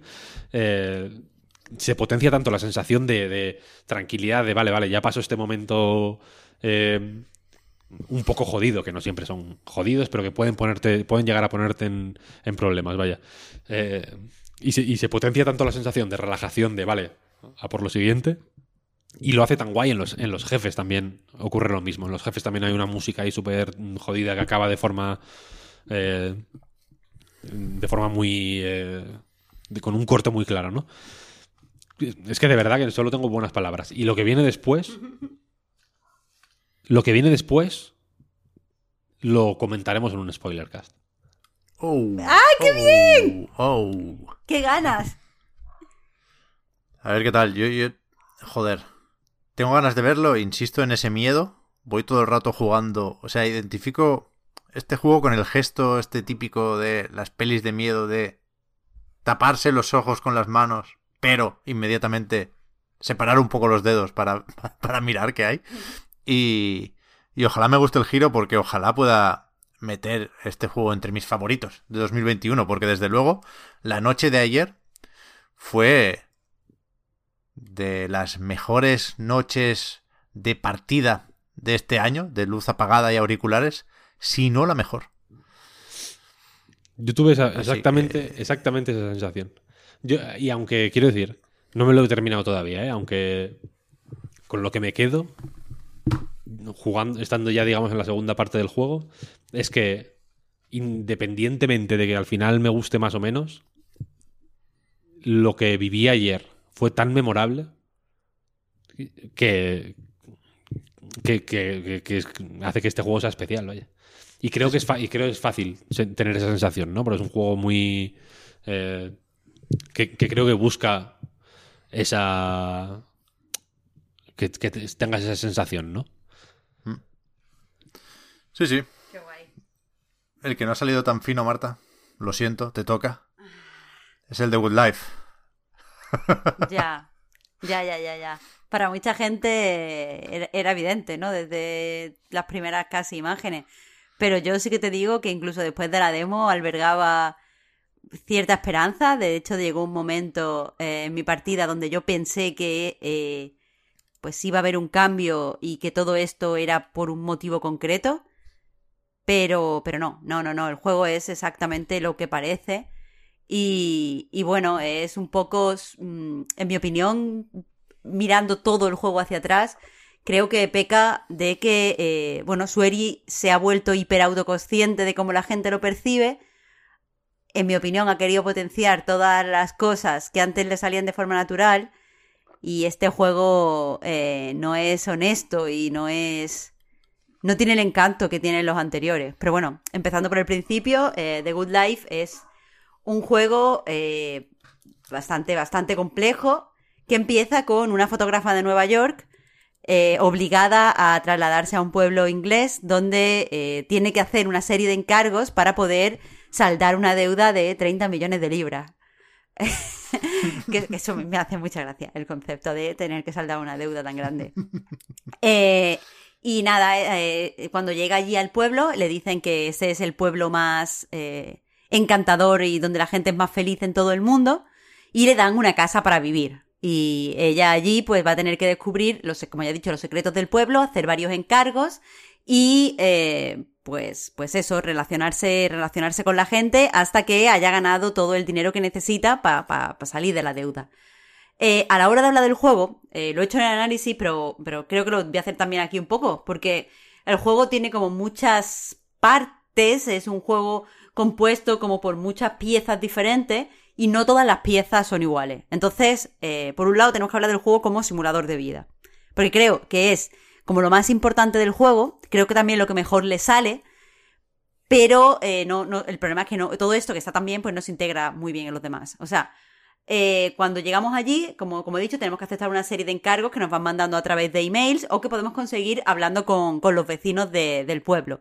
El pueblo es un típico pueblo inglés donde hay un pub, hay un hotelito, hay un café, hay una tienda de ropa, hay una tienda de fotografía y tal. Entonces tú pues vas, o sea, los vecinos pues tienen un horario determinado en el que van haciendo sus cositas y tú pues eh, vas hablando con ellos y te encargan cosas. Entonces, eh, bueno, también hay para ganar aún más dinero una especie de eh, app de fotografía similar a, Instagram, donde si tú subes fotos con los hashtags que están en trending, pues la gente te da muchos likes y a cambio ganas dinero. Entonces, en el simulador de vida, eh, pues tienes que conciliar eh, el hecho de que tú tienes que dormir, tienes que hacer los encargos, tienes que ganar dinero, tienes que comer, tienes que mantener una buena salud, tienes que estar, tienes que tener una buena, tienes que tener energía, tienes que también tener una, eh, o sea, no puedes estar deprimido, tienes que estar alegre. No, sé, no sé exactamente cómo lo define el juego porque es en inglés, pero básicamente no puedes estar todo el tiempo trabajando y comiendo mal porque te deprimes. Y si te deprimes, no puedes seguir jugando. Que eso es lo que, lo que mucha gente ha destacado, yo también. Eh, cuando escribí no había leído eh, críticas anteriores, pero veo que eso le ha gustado a mucha gente, que es que el simulador de vida es bastante profundo y bastante desafiante. Eh, por ejemplo, si no te duchas, te pones triste. O si no, cumples con tu rutina de belleza, pues llega cierto momento en que te empiezas a encontrar mal. Sin embargo, por ejemplo, si te, si te compras ropa y te ves bien, y estás limpia, pues estás como más feliz y ganas power up, puedes andar más rápido, por ejemplo. Eh, también eh, lo que eliges para comer no solo tienes que buscar que, buscar que te llene, sino tienes que buscar o que tenga el power up que necesites en ese momento. Eh, también necesitas que sea, por ejemplo, saludable, porque si solo comes mierda, pues te deprimes. Pero también, si solo comes sano, también te deprimes. Porque no te das ningún capricho. Entonces, de vez en cuando te comes un donut y te queda mejor que nada. Eso es buenísimo. sí, sí. Está muy guay. O también, por ejemplo, si nunca tomas droga, porque hay droga en el juego, ¿vale? Aunque no, no está correctamente identificada como droga, pero es droga. Si tomas mucha droga, evidentemente te pones muy mal. Pero de vez en cuando tomas un poquito de droga, eso está bien en el juego. y entonces, pues, pues como que te ayuda un montón. O sea, tú de repente tienes muchas cosas que hacer y haces tal, y te tomas un poquito de cocaína, el juego lo, lo valora positivamente. Ahora, si abusas de la cocaína, el juego lo valora muy negativamente y después no puedes dormir. Entonces hay muchas cosas que puedes romper. Joder, vaya problema, vaya. Igual está descompensado ahí el mensaje, ¿no? A ver, tiene sus cosillas, pero lo que quiero decir con esto es que es un juego que mm, si te deja sorprender, te sorprende en ese sentido bastante. También, por ejemplo, te puedes. Yo, yo en cierto momento del juego, es obligatorio, no puedes escapar de eso. Te resfrías porque tienes que hacer una misión bajo la lluvia. Y yo pensaba que esto era cosa de, bueno, estoy durante un tiempo un poco nerfeada, pero ya me recuperaré. Pero la, lo verdad es que si no te curas el resfriado, y en mi caso, y sales otra vez a hacer otra misión por la noche, entonces se te complica el resfriado y yo me morí. Podría no haberme muerto si hubiera ido al médico, pero me morí. Eh, y todo ese tipo de cosas yo creo que funcionan muy bien. Eh, he visto, a mí no me pasó personalmente, pero he visto en internet una persona que se rompió un brazo y tuvo que lidiar en cierta forma con el brazo roto durante un tiempo limitado. Eh, yo, yo sí que estuve mucho tiempo deprimida porque no me había dado cuenta de lo de la comida, que se puede usar como premio. Entonces no, no sabía ya qué hacer. Digo, pero vamos a ver si has estado todo el puto día, has dormido nueve horas, ¿qué más quieres, Naomi? Hasta que me di cuenta que, que quería ir a comerse una tarta y como que eso le motivó bastante. Está, está bien, está bien esa parte del juego. También otra parte que he disfrutado bastante es el- los ciertos componentes meta, que es lo que creía que en cierto momento iba a ir a más allá. Pero es que la primera vez que morí, o sea, no, la primera vez que fallé un... Siempre, siempre estaba sobrevolando esto meta. Y muchas veces que la protagonista hace un comentario cuando le dicen que tiene que ir a buscar varios ingredientes para hacer una poción, la poción que te convierte en gato por primera vez, eh, y que te lo da una bruja porrera, que creo que también es importante destacarlo. Eh, eh, cuando te manda la poción ya te dice, uff, esto parece un RPG antiguo, qué aburrido, algo así. Te lo dice varias veces a lo largo del juego, cada vez que lo decía me irritaba más, porque es verdad que era un RPG anticuado. Eh, y, y también cuando una vez fallé una, una misión que tenía un contrarreloj, una misión de poner tres gnomos en un sitio, eh, y como que cuando vuelves al punto anterior de empezar la misión, el narrador dice... eh, hay un narrador, ¿vale? Que eso ya te saca bastante del juego, rompe mucho la cuarta pared. El narrador dice, ¿pero qué haces? Estás perdiendo tiempo, no sé qué, no sé cuánto. Y dice la protagonista, es verdad. Esto es lo que pasaría si no hiciera las cosas bien. Vamos a esforzarnos ahora. ¿Sabe? Como si eso hubiera sido una imaginación. Esa ruptura de la cuarta pared al principio es muy estimulante, pero al fin y al cabo es una chorrada que no termina de, de cuajar, en mi opinión, en ningún momento. Entonces el juego, por mucho que tenga todos estos componentes de ruptura de la cuarta pared y simulador de vida, al final es un RPG donde estás cumpliendo encargos. Me parece criminal que eh, ahora que está tan de moda esto de los paseitos, eh, como era, paseitos costumbristas, Ah, esa. este juego que tiene tanto de eh, costumbrista, o sea, tiene fantasía, ¿vale? Pero tiene mucho de costumbrismo, estás en un pueblillo inglés y los vecinos pues tienen sus, o sea, los vecinos son más planos que, que el corchopán. Pero bueno, tienen sus rutinas, tienen sus cosas, entonces estaría bien que esto se sintiera como un paseíto costumbrista porque las cosas pues fueran eh, peculiares o tuvieran cierto interés, pero es que al final eh, las misiones son del estilo ve a este campo y hazle una foto a un espantapájaro. Y es como, no, ¿Por qué? ¿Sabes? No, no están presentadas de una forma que sean unas. eh, o sea, que se puedan encadenar con cierta naturalidad o que te genere cierto interés por hacerla. Al final son mandados, literalmente mandados. Rollo, eh, mm, tráeme la piel de un animal porque quiero hacerme una estola. Y es como, yo qué sé, ve tú, mm, pava, ¿qué me cuentas? Eh, y después, es que eso, to- todo es así. Después, la segunda parte de esa misión es pero es que necesito hacer otra estola y es como otra vez. Igual que lo del espantapájaros. O sea, Boaz le enseñan la foto y dice, "Mm, pero es que hay otro espantapájaros y como, pero bueno, pero me estás vacilando. Y, y- y son muy, muy así. Hay una organización misteriosa, la que te ha mandado ahí para descubrir los secretos del pueblo, que sus misiones tampoco... O sea, la organización en sí es muy graciosa, los emails están muy bien escritos, son muy graciosos de recibir. Pero eh, los, las, misiones, por ejemplo, las primeras que te ponen para no pelear a nadie, son hazle un primer plano a esta persona del pueblo. Y tú vas, y no es que tenga ninguna enjundia, no es que tengas que esconderte para que la persona no te vea, o, o tengas que mm, pillarlo porque es una persona que se mueve muy deprisa, no. Vas, te pones en su puta jeta, sacas la cámara, clic. Y es como, pues ya está, pues nada, se la mando. Ahora de esta otra persona. Bueno, pues vamos. Y así con todo el puto pueblo. Es eh, Pero- bastante, bastante descorazonador y aburrido. Y entonces, lo de perro y gato, ¿por qué? ¿Para qué sirve? Vale, a eso voy. Uno de los primeros secretos que descubres cuando estás en el pueblo es que los habitantes con la luna llena se, transforman en perros o gatos. O sea, en una de las dos cosas. Y cuando empiezas a interaccionar con las personas, al lado de su nombre ves eh, pues si son team perro o team gato. La protagonista enseguida eh, adquiere la habilidad de poderse transformar a placer en cualquiera de los dos. Entonces, cuando te transformas en gato tienes unas habilidades y cuando te transformas en perro tienes otras. Eh, gato, por ejemplo, eh, te ayuda a poder ir por los tejados del pueblo eh, y además puedes cazar pequeños animales. De ahí que puedas fabricar ropa. Cuando eres un perro puedes hurgar la basura y además puedes seguir rastros, que para mí es la habilidad que ha sido más divertida de usar. Pero, pero, en cierto momento del juego, también en el principio, esto no es spoiler, hay un asesinato. Entonces, tienes que, empiezas a trabajar también como asistente del eh, detective, que es como Sherlock Holmes de- del baratillo, que eh, va a resolver el asesinato. Aquí hay una apuesta interesante de Sueri que te dice, vale, tú no vas a resolver el asesinato porque eres tonta. Que eso que me ha gustado mucho la protagonista. La protagonista es tonta. Es mala gente y es muy tonta. Entonces, vale, tú no vas a investigar, solo vas a estar de chica de los mandados. El problema es que aunque suene muy ruptura de la norma, el hecho de que tú no investigues hace que eh, tengas que estar todo el tiempo esperando a que alguien te dé las soluciones de los misterios. Es decir, tú vas y haces una foto no sé qué. Utilizas tu de esto de seguir el rastro para comprobar la coartada de no sé quién. Eh, utilizas que vas por los tejados para poder colarte no sé dónde, abrir una puerta para hablar, interrogar a no sé quién. Pero tiene que venir el tipo este a decirte las resoluciones de las cosas. Entonces tú como jugador tampoco es que puedas ir ni por delante ni puedas estar haciendo de tus cábalas porque este tío tiene información que tú no tienes. Entonces al final es muy aburrido porque sigue siendo otra eh, faceta del juego en la que lo único que estás haciendo son mandados. Además, con lo de gatos y perros, hay una serie de.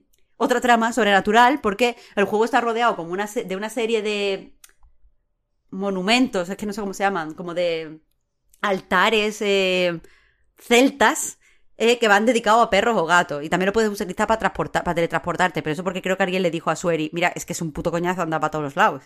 Entonces, pues también te teletransportas a tu casa. Pero básicamente vas ahí, pones un dinero y eh, puedes ser, puedes tirar más patín gato o más patín perro. Y eso te hace que se desbloqueen conversaciones con los vecinos que puedes utilizar para resolver, eh, bueno, tú no lo resuelves, para conseguir información que te pide este detective o que te piden en las, en las diferentes agencias con las que estás trabajando.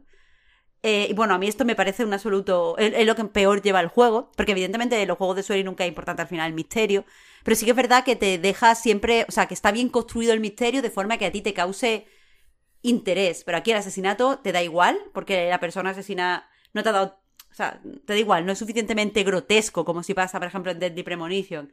O no es lo suficientemente inquietante como para impulsarte a investigar, pero también cuando te das cuenta de que tú no estás investigando, sino que estás haciendo mandados de mierda, rollo. Eh, lo que he dicho antes, pon tres gnomos en el jardín de este pavo.